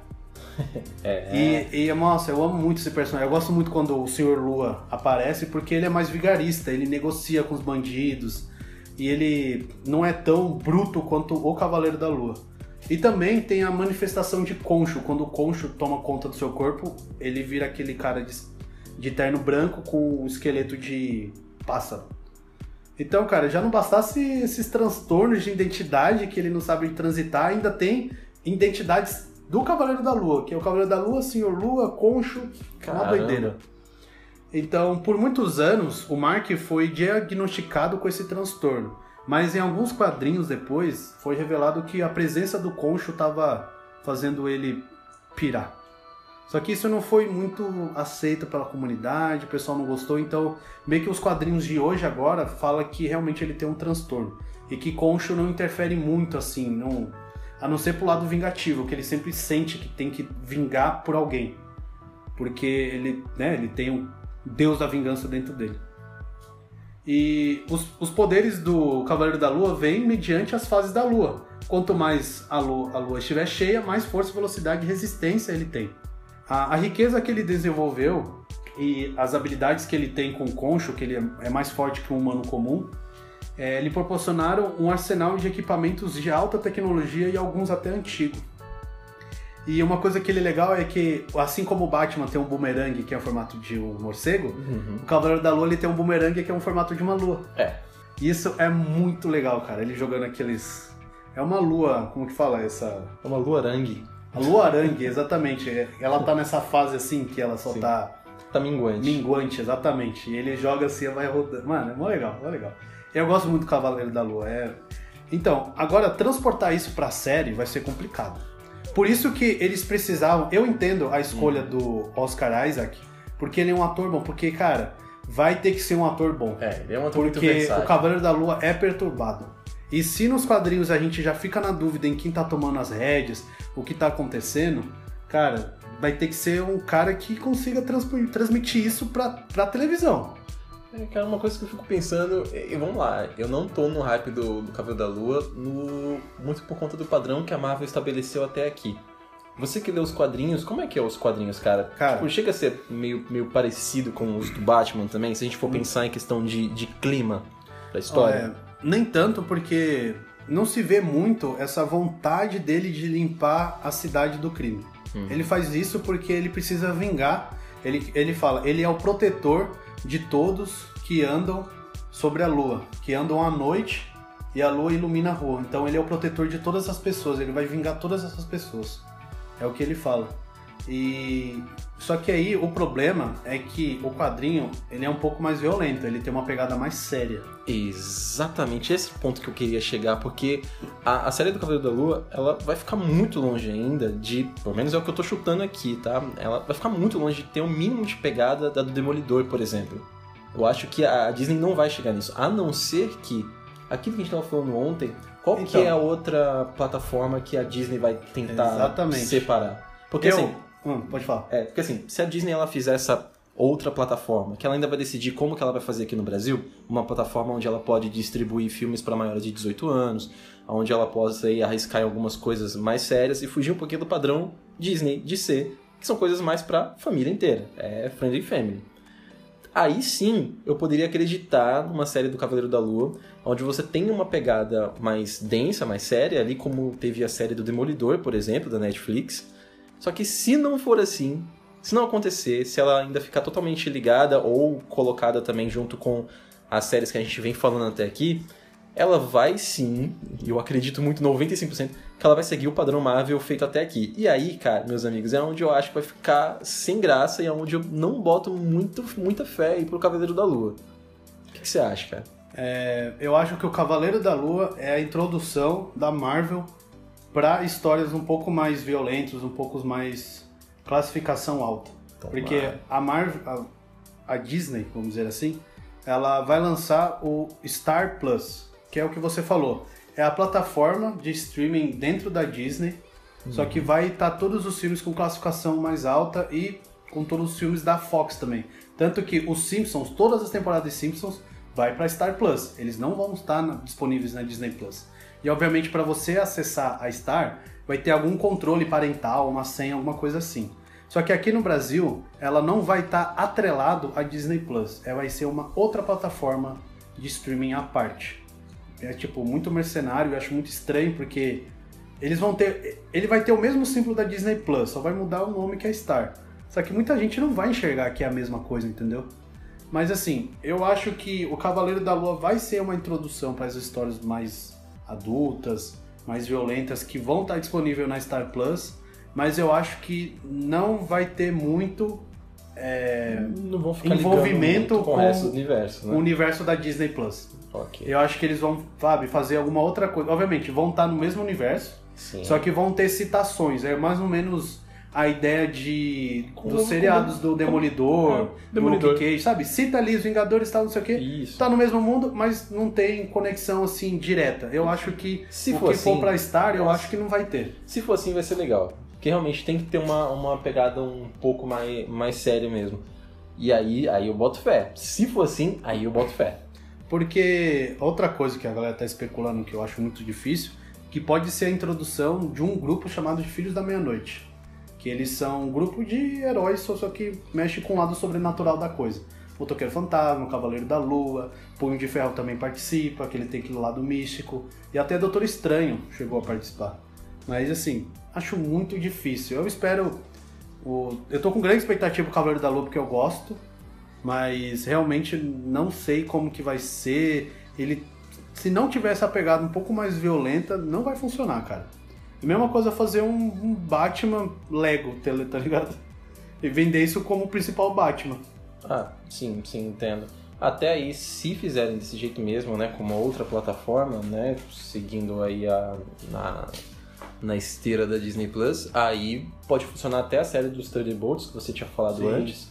Aí caberia. Aí até essa também faz sentido. Porque se não for pra manter tudo no mesmo padrão Marvel, ou vão estragar a série do, do Cavaleiro da Lua, que é, não sei se ela funcionaria de uma forma como se fosse, por exemplo, Capitão América e Soldado Invernal, que é o máximo de, de seriedade que a Marvel tentou arriscar até agora. Então vamos ver como é que eles vão fazer. E o próximo da nossa lista é a She-Hulk, Mulher Hulk. Que essa aqui promete ser bem engraçadinho. Vai ser um estilo muito Brooklyn Nine-Nine isso aqui, eu acho. Será, cara? Ou aqueles séries de advogado bem, bem engraçado. Porque o próprio Kevin Feige falou que vai testar um estilo de série que se chama série procedural. Que é Brooklyn Nine-Nine, aquela série de 20 minutos, 25 minutos, que é bem engraçado, que não precisa ter muita ligação com um episódio entre eles. O Kevin Feige mesmo anunciou que ele vai querer fazer isso com a She-Hulk. E, ah, eu acho que encaixa na proposta. Encaixa, encaixa sim. Bom, contando aqui a história da She-Hulk, ela é prima do Bruce Banner, a Jennifer, a Jennifer Walters. Ela é- foi uma advogada formada na Universidade de Califórnia e um dia, atuando como advogada, ela acaba levando um tiro e é seriamente ferida. O Bruce Banner, vendo a gravidade dessa situação, ele não pensa duas vezes em salvar a vida dela e doar o seu sangue, porque ela estava perdendo muito sangue. Só que ao doar o sangue dele, ele passou a radiação gama para ela, então ela se tornou uma versão feminina do Hulk.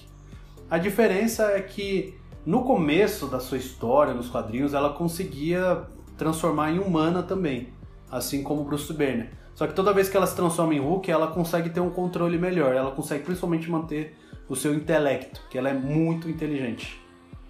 E aí depois aconteceu várias coisas lá que ela recebeu uma grande é, gama de radiação enquanto estava numa missão lá para salvar a vida de algumas pessoas e que devido a esse essa exposição de radiação ela não consegue retornar ao normal, então ela fica verde pro resto da vida. E o que ela acaba gostando, porque ela já estava acostumando já com a ideia de ela ficava já o dia inteiro em forma verde na- nas missões com os Vingadores, então Cara, isso vai ser legal. Muita gente gostou do, do Hulk grande, mas com a mente do, do Ah, Banner eu normal, gostei, né? cara. Não, não, muita gente não gostou ali. É, teve muita gente que não gostou, mas teve muita Mas gente eu que achei gostou muito também. legal, cara. Eu, eu achei legal. o Hulk é um problema pra Marvel. Como que Sim. você vai fazer uma história de um, uma criatura que não tem co- autocontrole Sim, tá sempre destruindo e tá tudo. sempre destruindo tudo? Obviamente, uma hora no Thor Ragnarok já mostraram que o Hulk não é tão burro assim, ele conseguia falar e Sim, tal. Só que, assim, nos quadrinhos também, o Hulk, ele já desenvolveu uma inteligência. Só que ele desenvolveu uma inteligência com uma tecnologia implantada nele, que é no planeta Hulk, que ele consegue lá guerrear e tal, ele vira até o rei do planeta. Aí na série já resolveram já, porque já botaram o Dr. Hulk, né? O Bruce Banner e Hulk fundido. Sim. E é isso que vai ser legal na She-Hulk, que você imagina uma pessoa verde, grande, muito forte, ah, dentro de um tribunal, trabalhando normalmente, né, protegendo ali o seu cliente e, e vida que segue. Cara, Vida isso vai segue. ser legal, isso é legal. E nos quadrinhos, ela existem dois advogados que os Vingadores contam. Um deles é o o Mad Murdock. Só que aí quando o bicho pega mesmo, que o bagulho fica louco, que eles precisam de um advogado top, eles chamam a Jennifer, a She-Hulk, porque ela, é, ela manja mais. Ela é boa no que ela faz. entende pra caramba. Ela é advogada, no quadrinho ela é linda, ela é empoderada, ela é poderosa, ela já dormiu com todos os Vingadores praticamente, e é tipo, isso não interfere em nada na visão dela, sabe? É muito bom. Ela é cara, muito, bom. E E a atriz Tatiane Maslany está escalada para o papel, o que foi uma surpresa pra mim. É, assim, a Gal Gadot quando foi Mulher Maravilha, de início eu não gostei muito. Depois eu acostumei com a ideia. Até porque, pra mim, a Mulher Maravilha, ela tinha que ser um pouquinho mais forte de musculatura. Agora a She-Hulk, eu não sei se eles vão botar efeitos. Ela não é tão grande quanto o Hulk. Ela tem um corpo de uma mulher normal, só que ela é mais alta, ela é bem alta. E ela tem muito músculo. E dessa vez eu exijo que a Tatiana, não sei se vão botar uma Tatiana, né?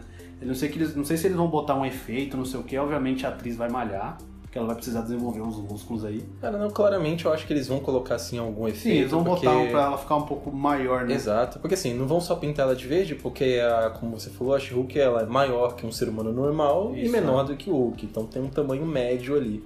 E outra que, assim, a Marvel tá com um bolso cheio de grana, tem total condição de fazer um efeito muito bom, tá? Investir pra caramba, pra poder fazer um efeito legal como o do Hulk, só que no formato pra série inteira, sabe? Uhum. Então, assim, dinheiro pra investir e fazer bem feito eles têm. Então eu acho que vai rolar efeito, sim. E o outro que o Abominável vai estar no filme também. Olha só. Ó, no, Ou na série. na série de televisão, desculpa. Ele vai estar lá, aquele que foi introduzido naquele filme do com O Incrível Edward Norton, né? Isso. Que ele era pra ter sido Hulk, mas tretou com o estúdio, enfim, ele tá confirmado também. E, mano, vai ser um filme aí caro, hein? De efeito especial. Vai. Se vai ter o Hulk, já vão ter que meter o efeito especial ali nele. Abominável, aí nela já vai ter, só que acho que vai ser mais brando, não vai ser tão pesado quanto o Hulk, porque ele é inteiramente CGI. Mas se a gente parar pra pensar, essas grandes produções em série e os investimentos cada vez mais né, milionários, tá começando a ficar até que comum. Já é, então. A gente Porque- já tá vendo ah, os cinemas na televisão, né? Os efeitos de cinema em séries. Exato, porque as séries estão recebendo orçamentos cada vez maiores, porque também o retorno tá muito bom. A gente tem aí o Star Trek Discovery, que não deixa É mentir. verdade. Tem também o Game of. Thrones. Nossa, Westworld também teve orçamentos Isso é enormes. verdade. Então, assim, não é mais um. Parece que não é mais um problema, sabe? Ainda mais se tratando de uma produção que vai estar vindo de dentro da, da Disney, a toda poderosa. Então, o or- orçamento não vai ser problema pra eles. Então, vai vir efeito aí. Bom, o próximo aqui é Invasão Secreta. Isso foi surpresa pra mim. Também, porque... Invasão Secreta. Porque ela é baseada num quadrinho do mesmo nome. Só que nesse quadrinho, os Skrulls, eles invadem é, a Terra. Eles já tinham um plano já elaborado em que eles fo- foram invadindo de pouco em pouco, substituindo os heróis. Eles não só pegaram a fisionomia dos heróis, mas sim eles conseguiram replicar os poderes deles. Então foi um mega evento nos quadrinhos que juntou todos os Vingadores, todos, para lutar contra todos os Skrulls e tal. É um quadrinho muito legal, eu li recentemente até. E é um quadrinho que deu origem aos Vingadores Sombrios, porque quem mata a líder dos Skrulls é Norman Osborn, que ele estava liderando os Thunderbolts. E o Norman Osborn, ele vira diretor da SHIELD. Olha só. E ele cria os seus próprios Vingadores. Perigo, cara. Exatamente. Por isso que aí surgiu a série Vingadores Sombrios, que, que pode ser uma introdução, não sei o quê. Mas provavelmente o que veremos nessa série é. Lembra daquele final pós-crédito do Homem-Aranha que aparece o Nick Fury numa nave? E que na verdade o Nick Fury do filme não era ele, mas sim era Ah, o Talor do, Sim, sim. dos Skrulls? Exato. Então, muito provavelmente é, veremos a introdução do Espada, que é uma organização, é tipo uma SHIELD, Uhum. só que eles cuidam de ameaças alienígenas. Pode ser que o Nick Fury ali naquela nave esteja usando a tecnologia dos Skrulls para fundar o Espada, que ele aparece nos quadrinhos também do Invasão Secreta. E que será que veremos uma outra invasão Skrull na Terra? Porque vale lembrar que o planeta dos Skrulls foi destruído no Capitão Marvel, só que a reviravolta foi mostrar que os Skrulls eram a vítima do negócio. E que o Império Kree, que na verdade era o vilão. É. Que nos quadrinhos, os Kree também não foi muita boa gente, só que os Skrulls foi quem invadiu a Terra. Sim. Só que aí pode ser que o, o líder dos Skrulls ali, quando ele vai contar toda a história pra Capitã, ele fala de que quando o planeta deles foram destruído, os poucos que sobreviveram ficaram espalhados pelo universo. E pode ser que uma organização Skrull esteja infiltrada na Terra sem o líder Talos saber. Sim, e, e sem contar que é, é, é como a população humana que a gente tem, né? A gente, nós não somos unidos todos em uma única causa, nem todo mundo é bom, existem vários grupos e facções diferentes, gente com objetivos diferentes. Então você também tem os Skrulls, com uma população enorme, onde muitos deles podem estar de olho aqui em dominação da Terra, praticamente. E, e entre ter Skrulls bons e, e bacanas também. Então é, dá pra acontecer muito fácil a invasão secreta. A gente não tem nada sobre esse seriado, informação nenhum. Só que a gente sabe que vai ter o Nick Fury, vai ter os Skrulls. E a pessoa, o pessoal começou a especular muita coisa e uma delas foi: será que veremos a introdução do grupo Illuminati? Aí essa parte eu acho que vai ser difícil. Essa aí também eu acho difícil. Essa eu acho difícil. Que aí o grupo Illuminati, ele seria Nossa. praticamente um subgrupo secreto, né? Das pessoas mais Isso, inteligentes da Terra. Ó, a gente tem Tony Stark, Reed Richard, que é o Senhor Fantástico. Temos Namor, o Rei dos Atlantes, Raio Negro, o Rei dos Humanos, Doutor Estranho, Professor Charles Xavier. Nossa, E já, muitos outros que entraram. só esses personagens já, se, já dariam conta de um filme evento, sabe? Então, assim, é difícil. Nossa, muito difícil. Eu não sei se rolaria o Illuminati, não, mas. Mas o Invasão Secreta em si eu acho perfeitamente claro de acontecer aí fácil. Interessante, né? Porque já tem os Skrulls praticamente aí inseridos no Já, universo, o já tá público já com eles. É, então dá pra fazer, e dá pra fazer inclusive no formato de série ainda, como sendo uma coisa por baixo dos panos que acontece no, entre as histórias dos filmes. Ia ser muito interessante. Dá pra desenrolar bastante, assim. Muito, Ainda muito. mais em série, vai dar melhor pra contar a história e tal, da invasão. Agora, Illuminati, esse eu acho que É, eu nos acho filmes a gente é. esquece. Tony Stark já morreu. Não sabemos ainda como que a Marvel ou o MCU, né, vai colocar o- os mutantes e consequentemente o Professor Xavier de volta na Muito roda. menos os inumanos. Exatamente. Então, assim, Illuminati, a gente vai ter eles só nos quadrinhos, quem sabe eles façam até uma animação sobre isso, mas pro MCU, nos filmes, acho que não rola, não. Passando pro nosso próximo aqui, Coração de Ferro, Iron Heart. Cara, Que é. Esse aqui vai ser interessante. Esse aqui eu não esperava também. Pois é, cara, Foi o, uma surpresa. o legado do Homem de Ferro vinha aí e era uma coisa que, assim, todo mundo queria, mas zero esperança. Exatamente. Já estavam especulando já, porque tem a, a filha do Tony dizendo que poderia ser. Aí o pessoal já ficou nada a ver, porque a, a personagem é negra. Sim, aquele Tal. garoto também do, do Homem de Ferro Exatamente, 3, Homem de Ferro que 3, tava lá no funeral dele é. no Ultimato, sei lá, ele tava por aí ainda, então Aí o pessoal sei já especulou e tal, mas, a gente vai ver a verdadeira é, Riri Williams. Boa. Ela foi criada em 2016 em um quadrinho do Homem de Ferro. Ela é uma cientista engenheira genial e antes de finalmente se transformar na heroína apadrinhada pelo próprio Tony Stark, ela criou uma própria armadura, assim como o Tony através de sucata. Ela é tão gênio, com 13 anos de idade, ela já havia recebido o convite para estudar no MIT, nas melhores universidades de tecnologias do mundo. E ela começou a fazer várias invenções muito complexas e criou a sua própria armadura inspirada nos modelos do Homem de Ferro. E então chamou a atenção do Tony Stark e ele decidiu apadrinhá-la. Assim como meio que o- aquele moleque fez no Homem de Ferro 3. Sim. A, Willy, a Riri Williams vai fazer a mesma coisa. É, Ela vai ser tipo o Robin do Homem de Ferro, Isso. né? Só que no caso aqui, o Homem de Ferro já morreu, então ela realmente vai segurar o legado nas costas, sozinha. Isso vai ser muito da hora. Só que tem uma informação muito interessante Opa! no Coração de Ferro que tem nos quadrinhos que é o seguinte. Durante os eventos de Guerra Civil 2, que é aquela briga do Tony Stark contra a Capitã Marvel, a Williams ficou no lado do Tony Stark. Tony Stark foi gravemente ferido, ele ficou em coma.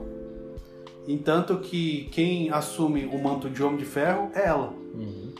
E aí que te- temos uma, uma grande crescimento da personagem e tal. E só que enquanto ela lutava, ela recebia orientações do Tony Stark. O Tony Stark fez uma inteligência artificial inspirada nele mesmo. Então ela via ele em, em holograma. Uhum. Então, tipo, porra, quando falou Coração de Ferro, a galera já começou a especular isso. Falei, caraca, será que a gente vai ver alguma coisa assim? O Robert Downey Jr. de volta? Só que não como o Tony em carne e osso, mas Sim. inteligência artificial. E, cara, parando pra pensar no, no Tony, ó, ele pode ter criado um bagulho desse, cara. Sim. As chances é grande. Obviamente, teremos que ver se o Robert Downey Jr. vai aceitar. Mas acho que se botar uns, Bem uns zeros a mais na conta dele, ele aceita. Todo mundo tem seu preço, nem que seja só pra aparecer a voz dele, sabe? Nem que seja só pra usar a voz dele. Mas enfim. E a atriz Dominique Thorne é escalada para o papel. Muito legal, já temos a atriz já escalada. O próximo também carregando o legado do Homem de Ferro é Armor Wars, Guerra da Armadura, Uhum. que novamente veremos o legado do Homem de Ferro, muito pesado também pela morte do Tony Stark.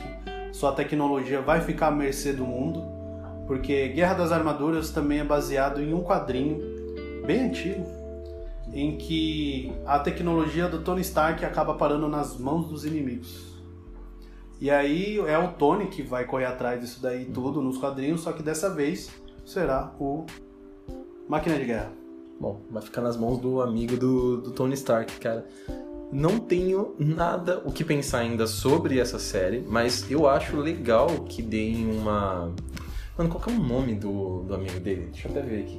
Então, beleza, é legal que vão acabar dando aí mais foco pro Rhodes, porque, putz, é, é um personagem que eu acho bacana. Ele é o melhor amigo do Tony Stark, então é legal também que ele tem uma ponta na série da Riri Williams aí, da Coração de Ferro até como não talvez o mentor, mas alguém de carne e osso que vai estar próximo ali, que também tenha conhecido o Tony Stark, sabe, faz todo o- sentido pra trama da própria Coração de Ferro. É, exatamente. Você ter o Rhodes. E aí você dá uma história pra ele também, desenvolver o personagem com uma história pra si também é bacana. Só não sei muito o que pensar ainda, só sei que é legal, tem potencial. É, o que a gente vai ver é a volta dos personagens que eu mais achei legal da Marvel, que é aquele milionário lá, o rival do, do Tony, Indústrias Hammer. Ah, cara, é Cara, era sério. muito bom aquele cara, mano. Legal. Aí provavelmente ele vai aparecer, porque nos quadrinhos quem reproduz as armaduras do Tony quando vaza a informação de como criar são as indústrias Hammers.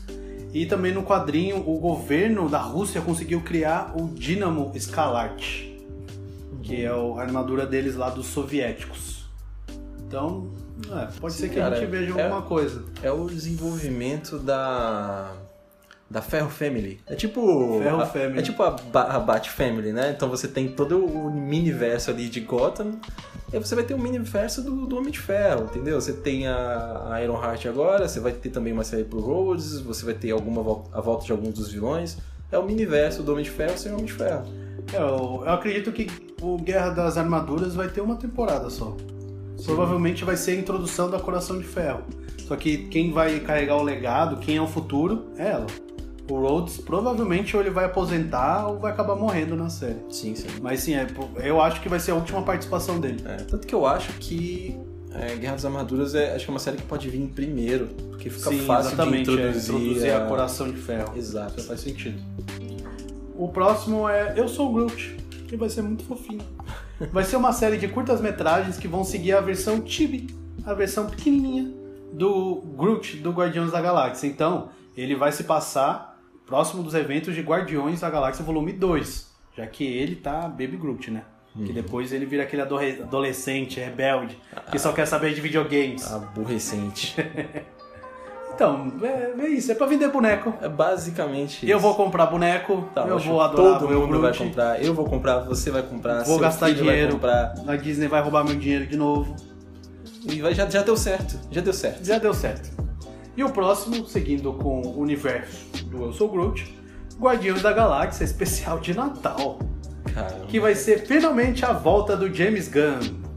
Que depois de toda aquela treta que deu, que ele saiu da direção, foi pra rival pra descer, tá fazendo Esquadrão Suicida. Ele vai voltar pros Guardiões da Galáxia, mas não pro Guardião da Galáxia Volume 3, e sim pra um especial de Natal.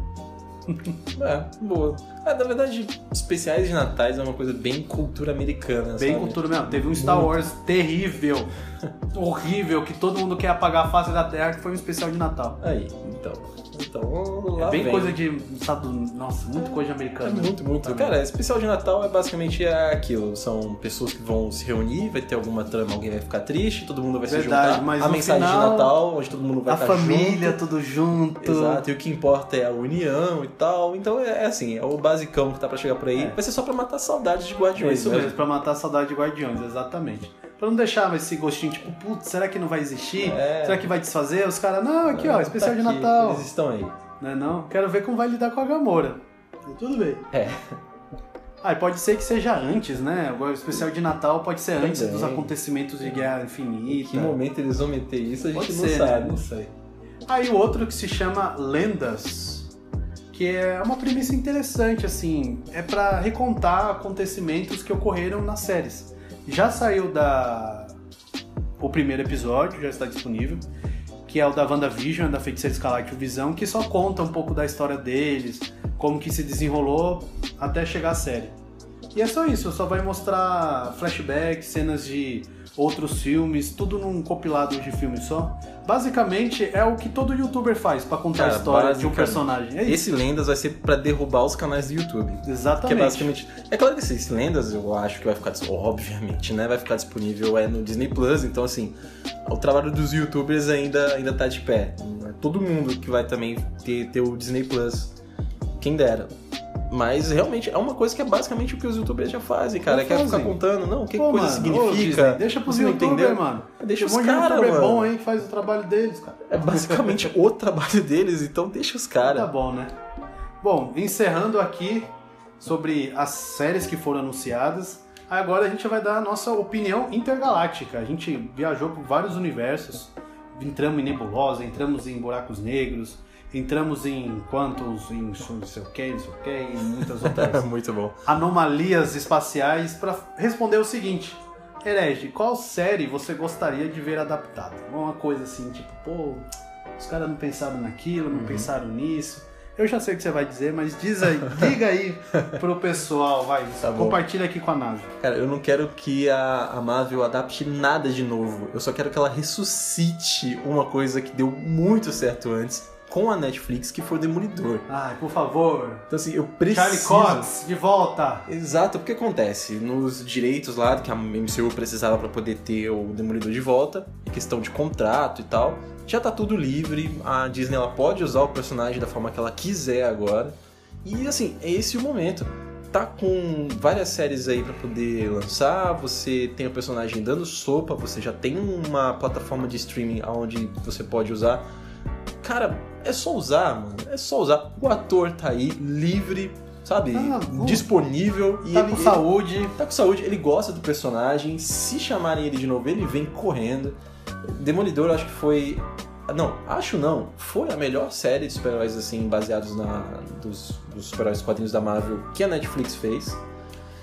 E, poxa, tem tudo pra dar certo uma continuação. Inclusive, ele fazia até pontas em alguns filmes. Homem-Aranha, né? Homem-Aranha, Olha só. Tá no mesmo bairro, um bairro, né? No mesmo É, cara, então, vizinhança ali quase. Eu só queria que ressuscitasse, porque tem muita coisa ainda, muita coisa de Demolidor que pode ser adaptada que é muito legal. Eu só quero isso, sabe? Não precisa me dar nada de novo, não. Só me dá o Demolidor. Ah, o que o E pra você, cara?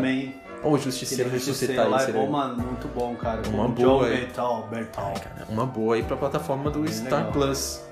Só que assim, Justiceiro, cara, é realmente muito Não, violento. aí é violento. Teria aí- que ser pro Star Plus mesmo, e Star Plus teria que ser muito, muito liberalzinho pra Exatamente. poder soltar um Justiceiro de novo, né? Mas Exatamente. e você, Panda? O que, que você queria que fosse adaptado aí? Cara, eu brisei aqui. E assim, primeiro, eu gostaria, em vez de fazer uma série do Groot pra vender os brinquedinhos, eu gostaria de ver uma série do Rocket e Groot. Porque também é uma série de quadrinhos muito legal. Eles, cara, aprontam mil e uma coisas no universo. Coisas que eles, sabe, que o bom senso a gente não faria, eles fazem. Eu gostaria muito de ver isso, ia ser muito engraçado. Daria uma dupla muito boa. Ia sair uma dupla muito boa pra ser Sim, engraçado, escracho, tá ligado? são uma super Nossa, dupla, né? muito bom. Aí um outro também que eu brisei aqui, que eu gostaria de ver um pouco mais da, da toda a parte cósmica do, da Marvel. Vai ser introduzido com os Eternos, que vai sair no final desse ano. E, cara, eu gostaria de ver uma série com criaturas cósmicas, talvez com celestiais. E eu separei algumas criaturas aqui da mitologia cósmica da Marvel que seria interessante. Um deles é a Força Fênix, que é a força que domina a Jean Grey, que basicamente ela é a força do espaço da morte e a vida, ela sempre ressurge. Aí isso já seria complicado porque a X-Men vai mexer com isso e tal. Pois é. Isso é é difícil. praticamente uma propriedade X-Men, né? né, não? O outro é o próprio Galactus, o Devorador de Mundos. O Tribunal Vivo, que olha, Olha só. só. O É. Tribunal Vivo, ele basicamente é pra julgar.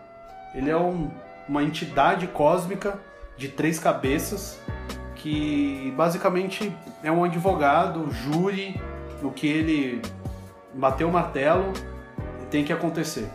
É uma entidade que controla as outras entidades praticamente. Temos também o Beyonder, que é uma entidade misteriosa que consegue simplesmente alterar a realidade como ele quiser, só que não só de um mundo, é do universo. Só com a força do pensamento.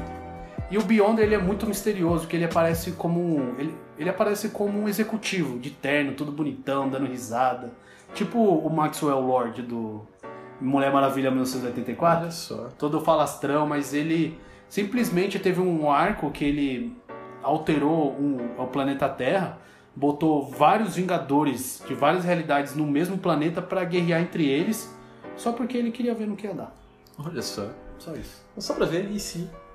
E outra entidade é a própria Morte, que é uma entidade primordial, ou seja, que nasceu junto com o universo e que ela é responsável por toda a morte do universo inteiro. E também às vezes ela traz a vida a algumas pessoas. Que nos quadrinhos o Thanos juntou as joias do infinito para justamente impressionar a Morte, que ele é apaixonado por ela. E ela é apaixonada pelo Deadpool. que triângulo maravilhoso. Ia ser da hora, mano, ver esse triângulo assim esquisito dela se apaixonar por alguém e tal. E o outro que é o deus da Marvel, o cara mais poderoso de todos, que é o The One Above All. Olha o nome do cara, o Um acima de todos. Que basicamente ele é onipresente, onisciente, o criador de tudo e de todos. Tem uma teoria dizendo que ele é o próprio Stan Lee nos quadrinhos. Caramba. Então, cara, eu gostaria de ver uma coisa dessa magnitude, sabe? É coisas que a gente não consegue explicar. É muito, a gente não consegue nem imaginar. Tanto nos quadrinhos, nem os, os próprios criadores, os próprios ilu- é, ilustradores conseguem imaginar aquilo. Caramba, Mas é. existe, entendeu? Sim, sim, sim. Aí é pra jogar a, a brisa pra enésima potência mesmo, né? Aí eu gostaria, mano, eu, é a coisa mais cósmica, assim, muito poderosa. Muito E assim, é, já teve, nos quadrinhos já teve muito envolvimento com os Vingadores, e principalmente o Doutor Estranho. O Doutor Estranho já encontrou o Tribunal Vivo, Deadpool com a morte, sabe? Ó, é uma Dá coisa pra ir aí- introduzindo São coisas que poderiam vir na, na esteira do, dos Eternos. os Eternos. como prováveis spin-offs, né? Porque os Eternos podem apresentar algumas dessas coisas, bem pequeno e bem rápido, Uhum.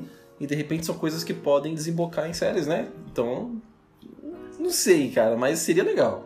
Seria Se- interessante. Com, com certeza seria legal. E pra finalizar, eu, eu gostaria de uma série digna dos Inumanos. Porque Será? eu gosto dos Inumanos. Eu, cara. eu acho que eles largaram pra lá, É cara. muito legal. É, é assim, é como se fosse os X-Men com genes mutantes e tal, mas ele tem os genes inumanos.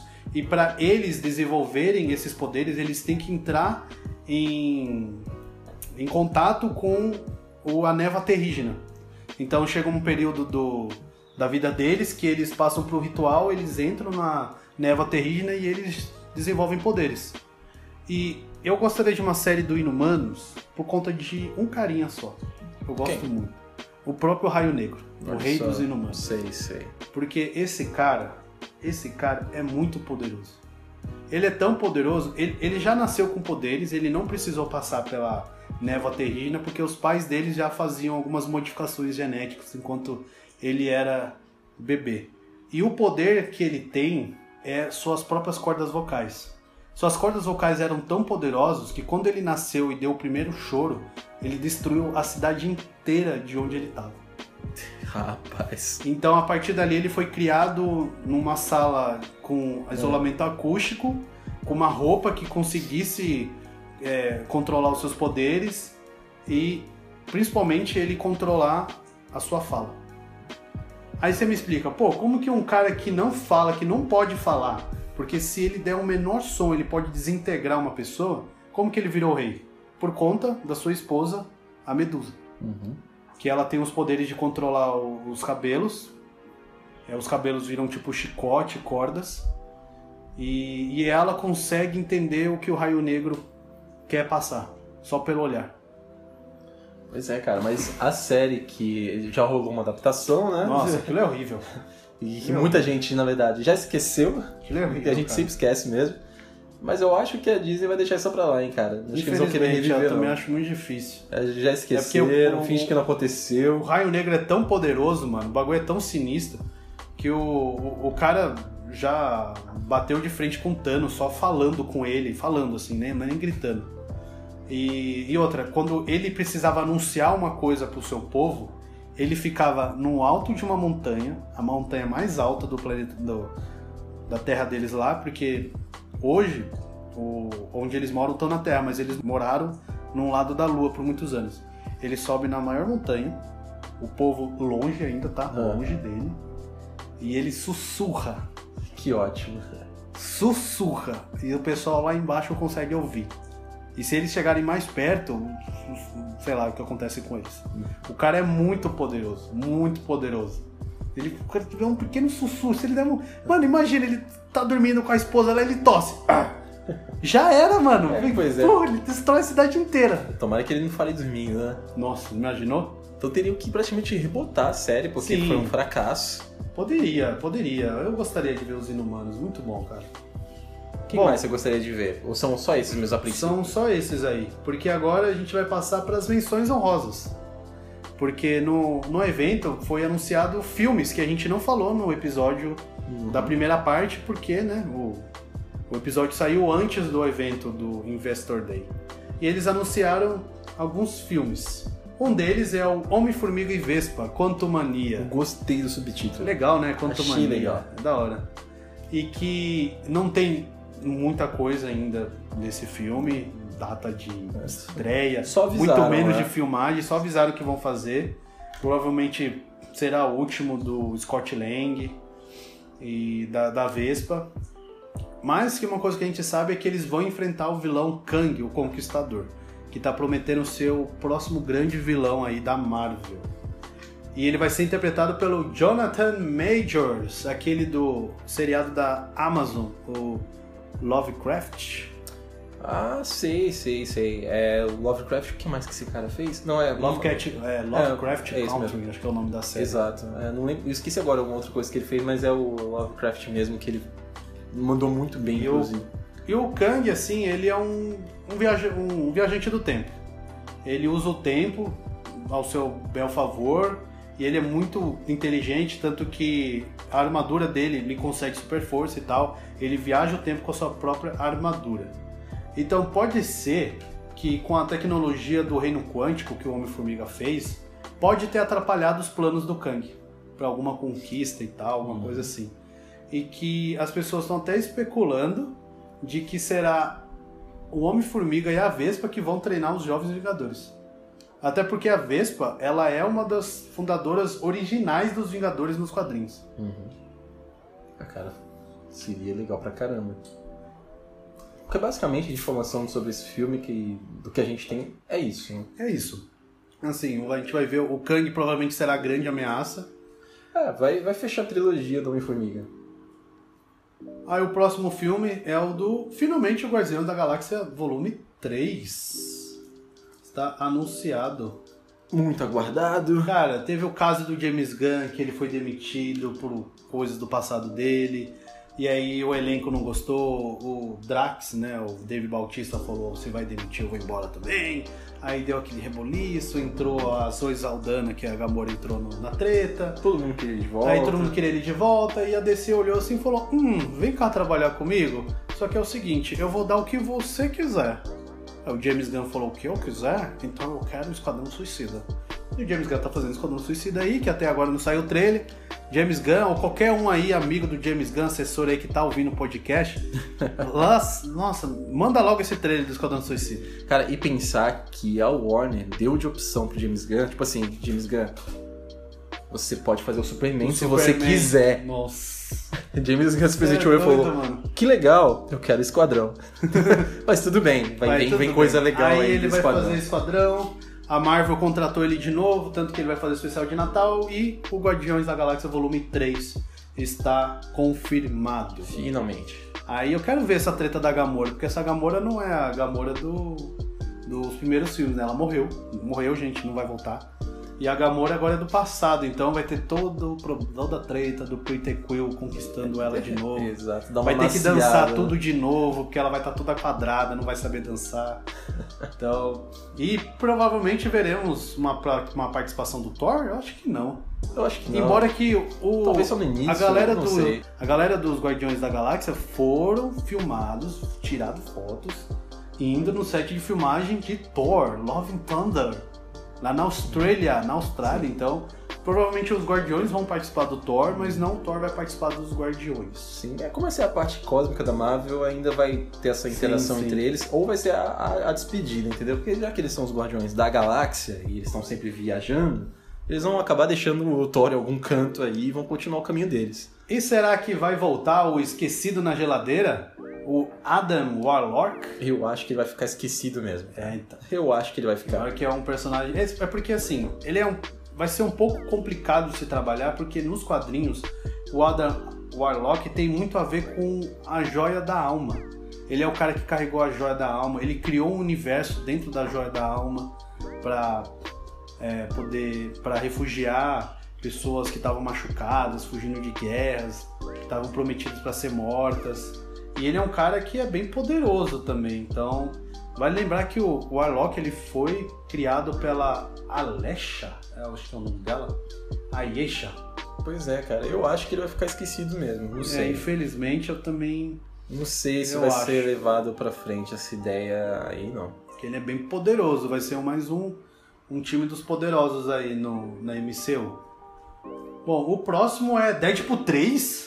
O que será que mesmo? Deadpool 3 a foi anunciado que eles vão fazer. A Disney vai mesmo fazer isso. Ela vai ter coragem de fazer. Eu acho que a Disney não tem Cara. culhões pra fazer Deadpool como Deadpool tem feito até. como tem sido feito até agora. Eu tenho medo disso, cara. Não sei Não acho. se os caras mexer um pouquinho Cara. do que foi o Deadpool. Vai É, mudar muito. Esse é o problema. Eu acho que a Marvel não vai ter coragem Não vai, isso. cara, não vai. A não ser Não, que eu eles... falo, não vai ter coragem em mudar o Deadpool. Sim, não. Uma hora eles vão ter que lançar o Deadpool. Não sei. Eu, eu tenho. Eu tenho. Cara, não, eu não tenho fé. Não vai rolar. Não vai. Assim, Eu vai acontecer? Pode, pode acontecer mesmo. Mas como o Deadpool tem sido feito até o momento, não vai. Eles vão mudar muito. Eu acho que ele, ou, provavelmente vai acontecer alguma coisa que eles vão rebutar. Eu tenho quase certeza que eles vão rebutar Deadpool. Não Uhum. vai ser do mesmo jeito. Não vai ser mesmo. Acho muito difícil ser do mesmo jeito. Vai acontecer Deadpool, mas ele vai ter umas mudanças aí. Pode ser que o jeito. O jeito dele não mude, mas a proposta de filme vai mudar. Totalmente. Totalmente. Vai ser um cara muito engraçado. Acho que o teor de violência pode permanecer, mas não as piadas, os duplos sentidos. Eu acho que eles vão suavizar muito. Sim, e aquelas menções a universos diferentes também, né? que Também, ele fazia é de forma verdade, muito é. livre, inclusive. Não, não vai rolar. Não vai rolar mesmo. Mas aí, Deadpool 3 foi anunciado. E o próximo é Quarteto Fantástico. Eu não acredito que vai acontecer. Será que agora vai? Não acredito. Agora Mas vai? vai, vai acontecer. Foi anunciado. Mostraram lá uma arte de que foi anunciado pelo próprio chefão Kevin Feige. Ou Feige, ou Feige, não sabe? Pois é, cara. Eu, eu, eu abriria mão de quarteto, talvez nem faria. Só que é o seguinte, quarteto ele é um grupo muito importante Isso. pra Marvel como um todo. Isso. É o grupo talvez o mais importante dos quadrinhos. Eles vieram muito antes de Vingadores ou qualquer coisa que a O gente primeiro tenha grupo da Marvel criado É, foi o cara, Quarteto é, assim, é de uma importância astronômica, assim, então é, é legal que finalmente o MCU possa apresentar sua versão do Quarteto Fantástico e que esse quarteto seja muito importante pro futuro, talvez seja o grupo mais importante pro futuro cinematográfico da Marvel, assim como os Vingadores foram agora, mas eu não tô botando muita fé por causa da escolha do diretor. É, meu, Quem John, é, cara? John Watts, que é o mesmo da franquia do Homem-Aranha é, de, volta, de Volta ao Lar Uhum. e o Longe de Casa, que infelizmente é uns filmes Sim. bem a desejar. Tá, que assim, vamos lá. Ele, ele- não tô dizendo que ele é um diretor ruim. Sei lá, ele faz o que ele tem que fazer da proposta que dão pra ele. Mas, putz, eu queria um quarteto fantástico tão épico que eu não sei se, se ele daria conta. Se ele der conta, putz, É, pode legal. ser a redenção Vamos ver, dele. pode, pode ser uma Mas, coisa né, bacana. Com o histórico aí do Homem-Aranha também me deu uma desanimada, infelizmente. Mas Quarteto Fantástico é muito importante, assim, pra Marvel. Pô, foi que introduziu a editora, os primeiros heróis. Os Skrulls pela primeira vez apareceram no Quarteto Fantástico. Muitas das histórias principais do da, da Marvel editora e da Marvel Studios foi introduzida num, num quadrinho no Quarteto Fantástico. E por sabe? mais que os filmes dos anos 2000 dos Quarteto- do Quarteto Fantástico não sejam essas coisas, eles fizeram muito sucesso. Sim, fizeram muito sucesso. E Foi eu, bem legal. e eu gosto muito do. Quarteto e o Surfista Prateado. Eu gosto muito Ah, daquele não, esse filme. aí eu não gosto não. Eu acho que principalmente por causa do Surfista Prateado, que Não, é um é- personagem que eu sim. gostaria que fosse colocado no Surfista é MCU. O problema é aquela nuvem de peido lá do, Galactus. Que é pra- ele é praticamente o Parallax do. Exatamente. Do, do Lanterna Verde. é. Putz, É. cara, enfim. Mas agora nós, a gente vai fazer uma brincadeira aqui. A gente também viajou por galáxias para responder essa pergunta. Herege, por favor, eu quero que você escale o elenco. O Kevin Feige está na sua frente. Aham.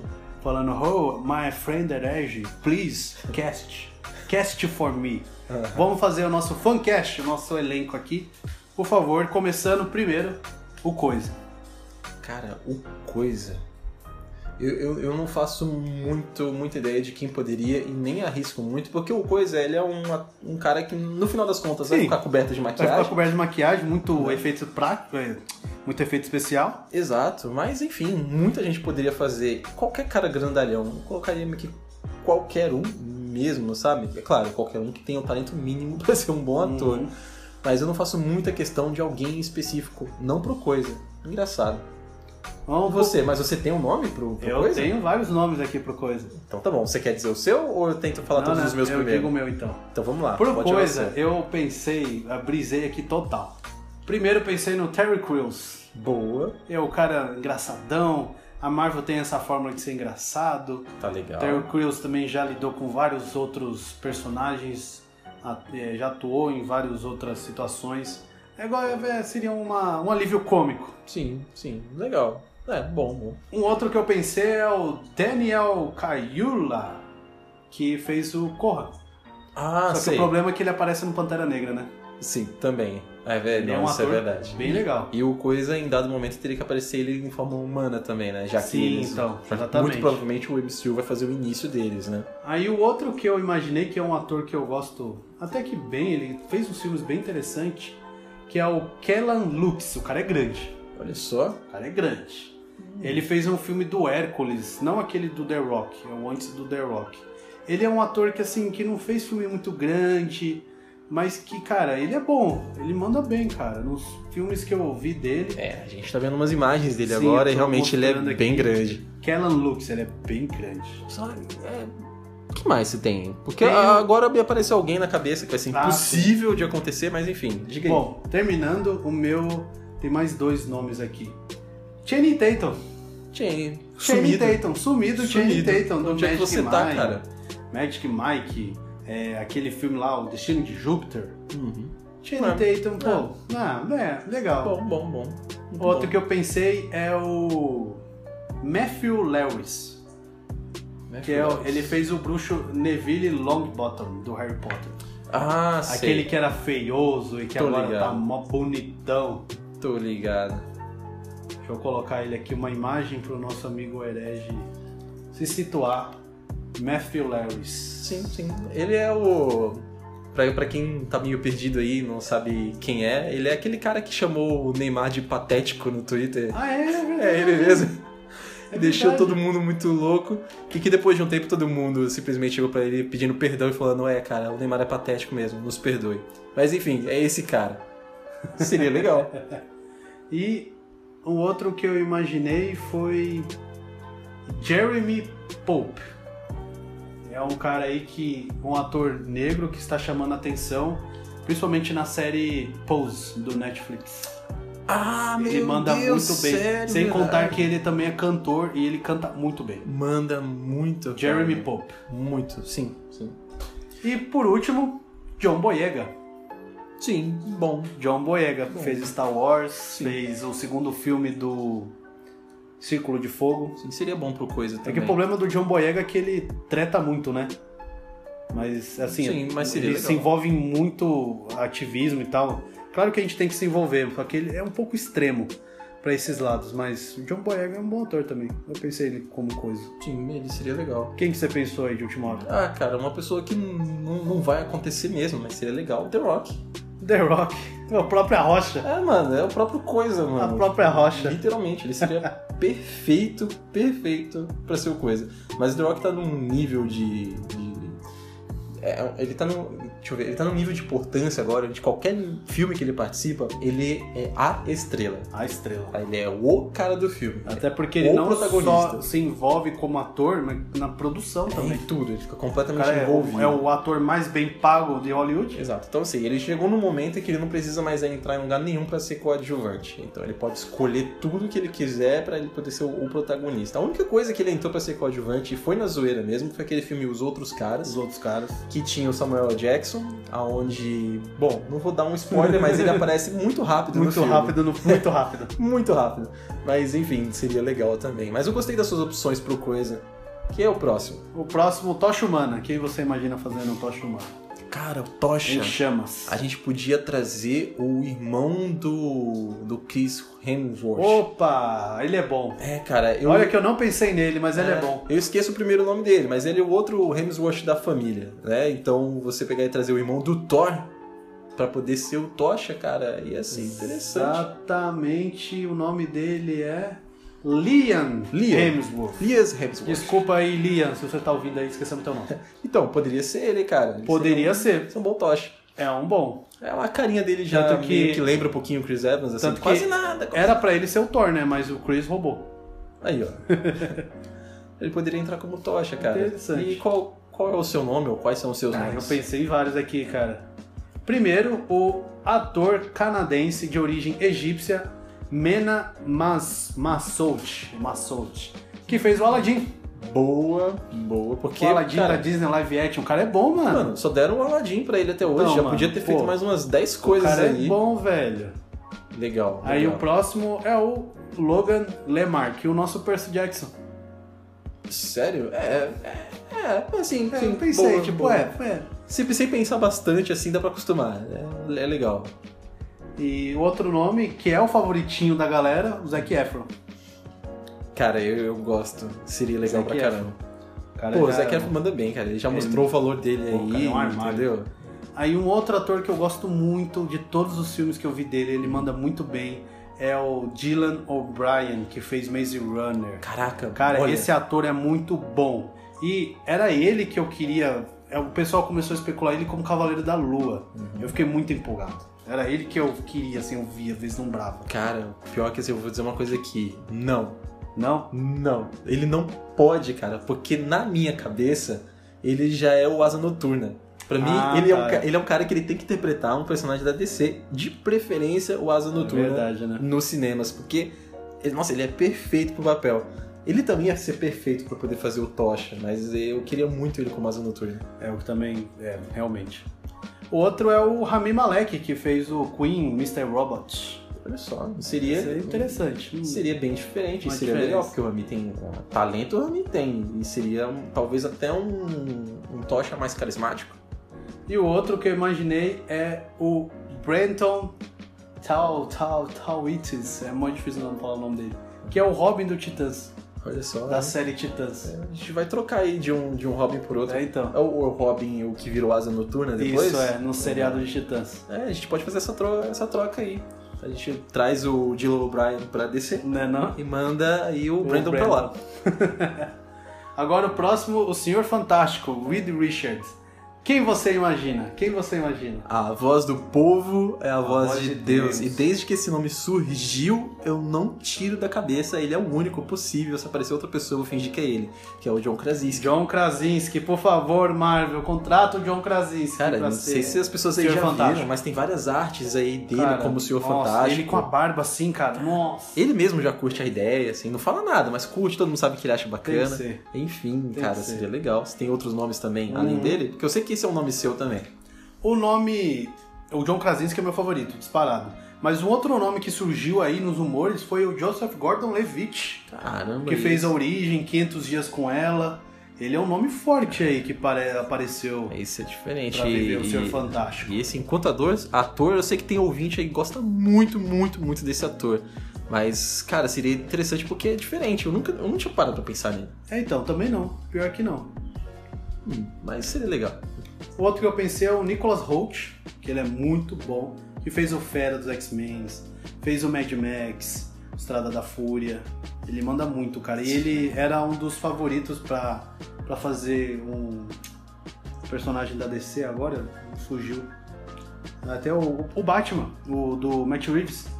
Tava entre ele e o Robert Pattinson. Caramba. Ah, é mesmo, cara. Sim, verdade. O cara manda muito bem. Verdade, seria legal. É uma boa opção também. Aí o outro é o que eu brisei mesmo, o Jared Padalecki, que é o Sam de Sobrenatural. Cara, Esse eu é- brisei. esse é legal, mas é um ótimo nome. O outro é o Michael Fassbender, ele voltar. Ai, Nossa. volta pra, vai pra Marvel. Não sei que ele vai voltar X-Men, mas vai pra Marvel, por favor. Que ele fez o Steve Jobs, o Magneto dos X-Men. E por último, John David Washington, o filho do Denzel Washington. Esse cara manda muito. O filho do Denzel Washington que ele tá subindo a carreira dele de uma Isso. forma realmente assim meteórica. E ele era jogador de futebol americano, sabia? Olha Quarterback. Não sabia. Aí ele não queria seguir carreira de ator, mas aí o pai insistiu até que ele falou: ah, eu vou fazer esse negócio aí, vou atuar. Pois é. Aí virou esse monstro Eu acho que ele o é filme hoje. que ele mais explodiu aí foi o Infiltrados na Clã, né? Isso, Chutados primeiro. na, clã, na clã. É. Até que o Nolan também chamou ele Isso, pra poder fazer. Tenet, ele tá muito Tenet. bom no Tenet, muito bom. Quem não viu agora também, vai sair um novo filme da Netflix que se chama Malcolm e... Ah, sim. Você viu o trailer, cara? Não vi o trailer, mas Ah. eu vi o, a chamada. É, Que vai estar ele, né? Exato. Malcolm. Deixa eu até colocar. Malcolm e Mary. Malcolm e Mary, olha só. Eu tive que olhar no celular aqui porque eu, não, eu só vi o trailer uma vez. Só que assim, impactante. É assim, filme com cara de. aquele cheirinho de concorrente de Oscar, sabe? E o, e o engraçado é que o, o pai dele, o Denzel Washington, fez o filme do Malcolm X, né? É verdade, verdade. Passado. Denzel Washington foi Malcolm X. Muito legal. Então vai ser. É interessante essa opção sua. Eu gostei pra caramba. Todos os nomes são bons. Alguns são tipo, meio estranhos assim, de início, mas você pensa, putz, esse ator é, esse ator é muito bom, cara. Então, Exatamente. Então pode ser legal. Vamos pro próximo. Mulher Invisível, Sue Storm. Vamos lá. Quem você imagina? Quem é o nosso favorito? Ah, Como novamente a voz do povo é a voz de Deus, é claro que Emily Blunt entra Emily na jogada. Blunt. Esposa de John Krasinski. Os dois também já atuaram juntos lá num lugar silencioso. A gente já sabe que química pra atuar eles também têm, assim como pra ser um belo de um casal. Incrível casal, meu casal, nosso casal. Então ela, nossa, seria perfeita. Nosso casal. Nosso casal. A não ser agora, depende também como a Marvel pretende ah, retratar eles, né? Porque assim, já fez eles mais velhos, digamos assim, uma fase meia adulta, nos primeiros filmes dos anos 2000. Depois eles mais jovens também, com aquela tentativa de rebotar eles, né? Aí qual que seria a proposta da Marvel agora? Porque pegar o John Krasinski e a Emily Blunt, por exemplo, eles já são ali um pouco mais velhos, Sim.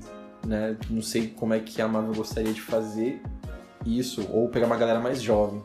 Mas assim, eu estaria muito satisfeito sendo Ah. esse casal. Emily Blunt é minha favorita também. Quem mais você pensou? Eu pensei também na atriz que eu adoro, Chloe Grace Moretz, que fez o Obsessão, que quer, Carrie Estranha, o desastroso Quinta Onda.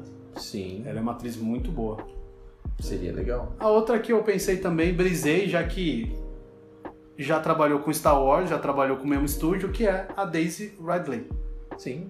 Ah, e botar a menina pra trabalhar, né, É, cara? botar ela pra trabalhar, já f- fez Star Wars, terminou a trilogia Star Wars. Ah, vai fazer o que mais agora? Vai, entra aqui pra Marvel. Ah, já, já tá na casa da, já tá na empresa já, já tá na Disney.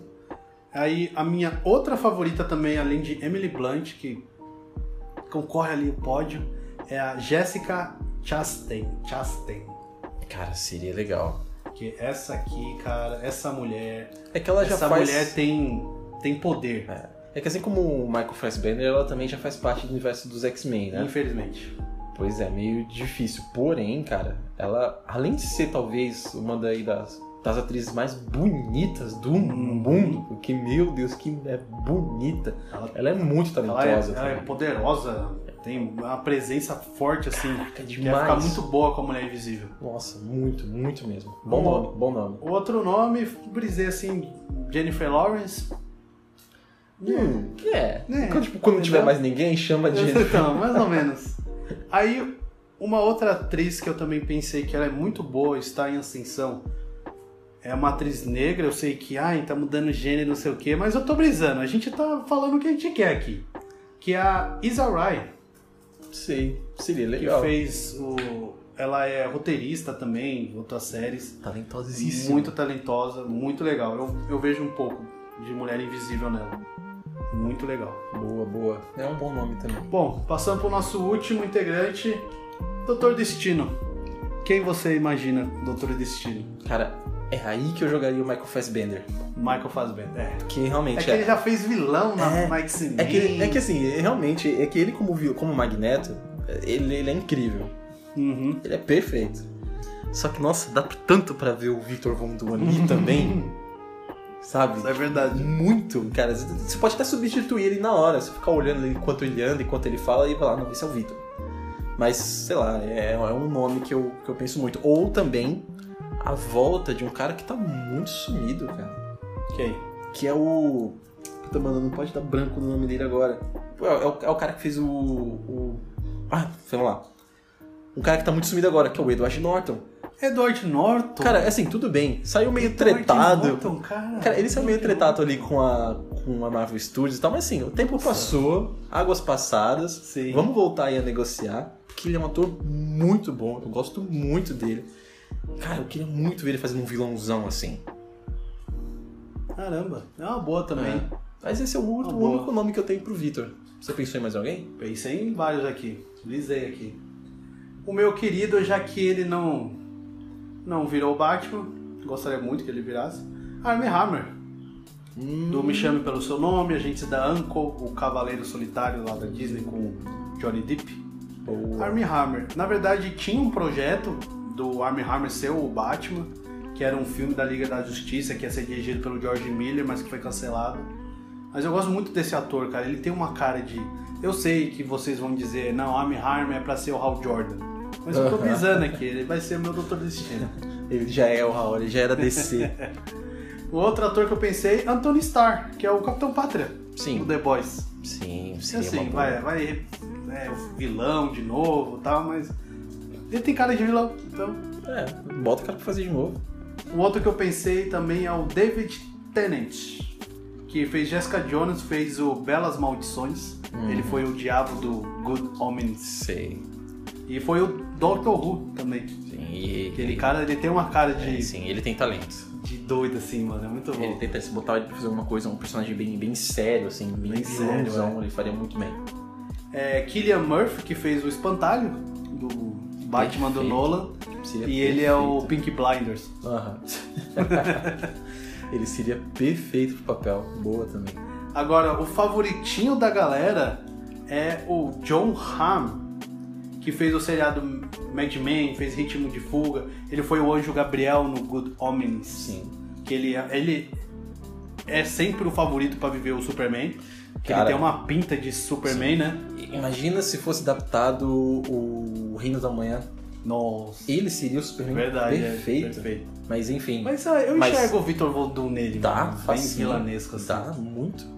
Aí agora um outro nome forte que é. Nossa, mano, que. O rumor tá muito forte nele, que é o Giancarlo Esposito.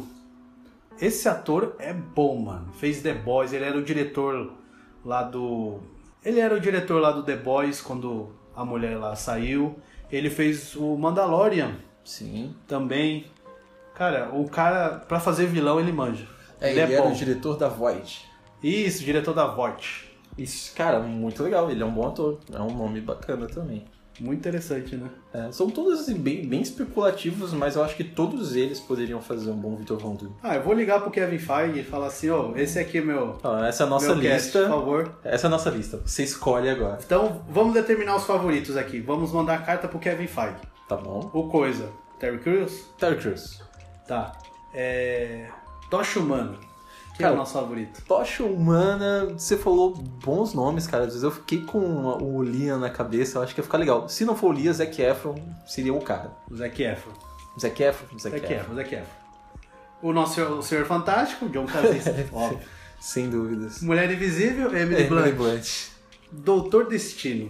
Agora, Doutor Destino, realmente. Eu cara, acho que pra mim é o John Hamm. Cara, vários nomes. Hum, é... Embora que Giancarlo também. Eu vou no John Hamm.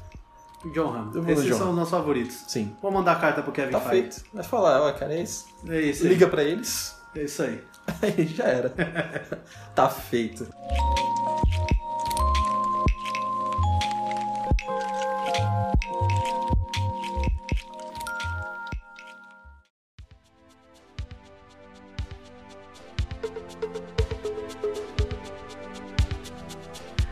Obrigado por você ter nos ouvido até aqui, essa conversa longa, mas muito construtiva, né? A gente desbravou o máximo aí que das informações que a gente recebeu sobre todas as séries da Marvel e alguns filmes. A gente mandou até e-mail pro Kevin Feige, mano. É, cara, agora ele vai escolher o, elenco do quarteto já tá aí, né? A gente, na verdade, com esse episódio, a gente só tá se preparando para mais 10 anos de Marvel Studios. Exatamente. Vem aí mais 10 anos de MCU. Às vezes eu brinco de não gostar tanto. Não é o que eu mais gosto, mas eu me divirto demais. A gente Sim, adora não, a gente reconhece o grande trabalho que a equipe toda da Marvel Studios, caramba. Disney faz. Porque, mano, os caras mexeram com a história do cinema. Todo mundo aí tem o seu filme favorito aí do universo cinematográfico da Marvel e vai ter muita coisa que vai chegar e muita coisa que promete ser bem legal. Então espero você no próximo episódio. Não esquece de seguir a gente nas redes sociais. E, né, vamos voltar pro nosso planeta? Aquele abraço. Falou! Viu?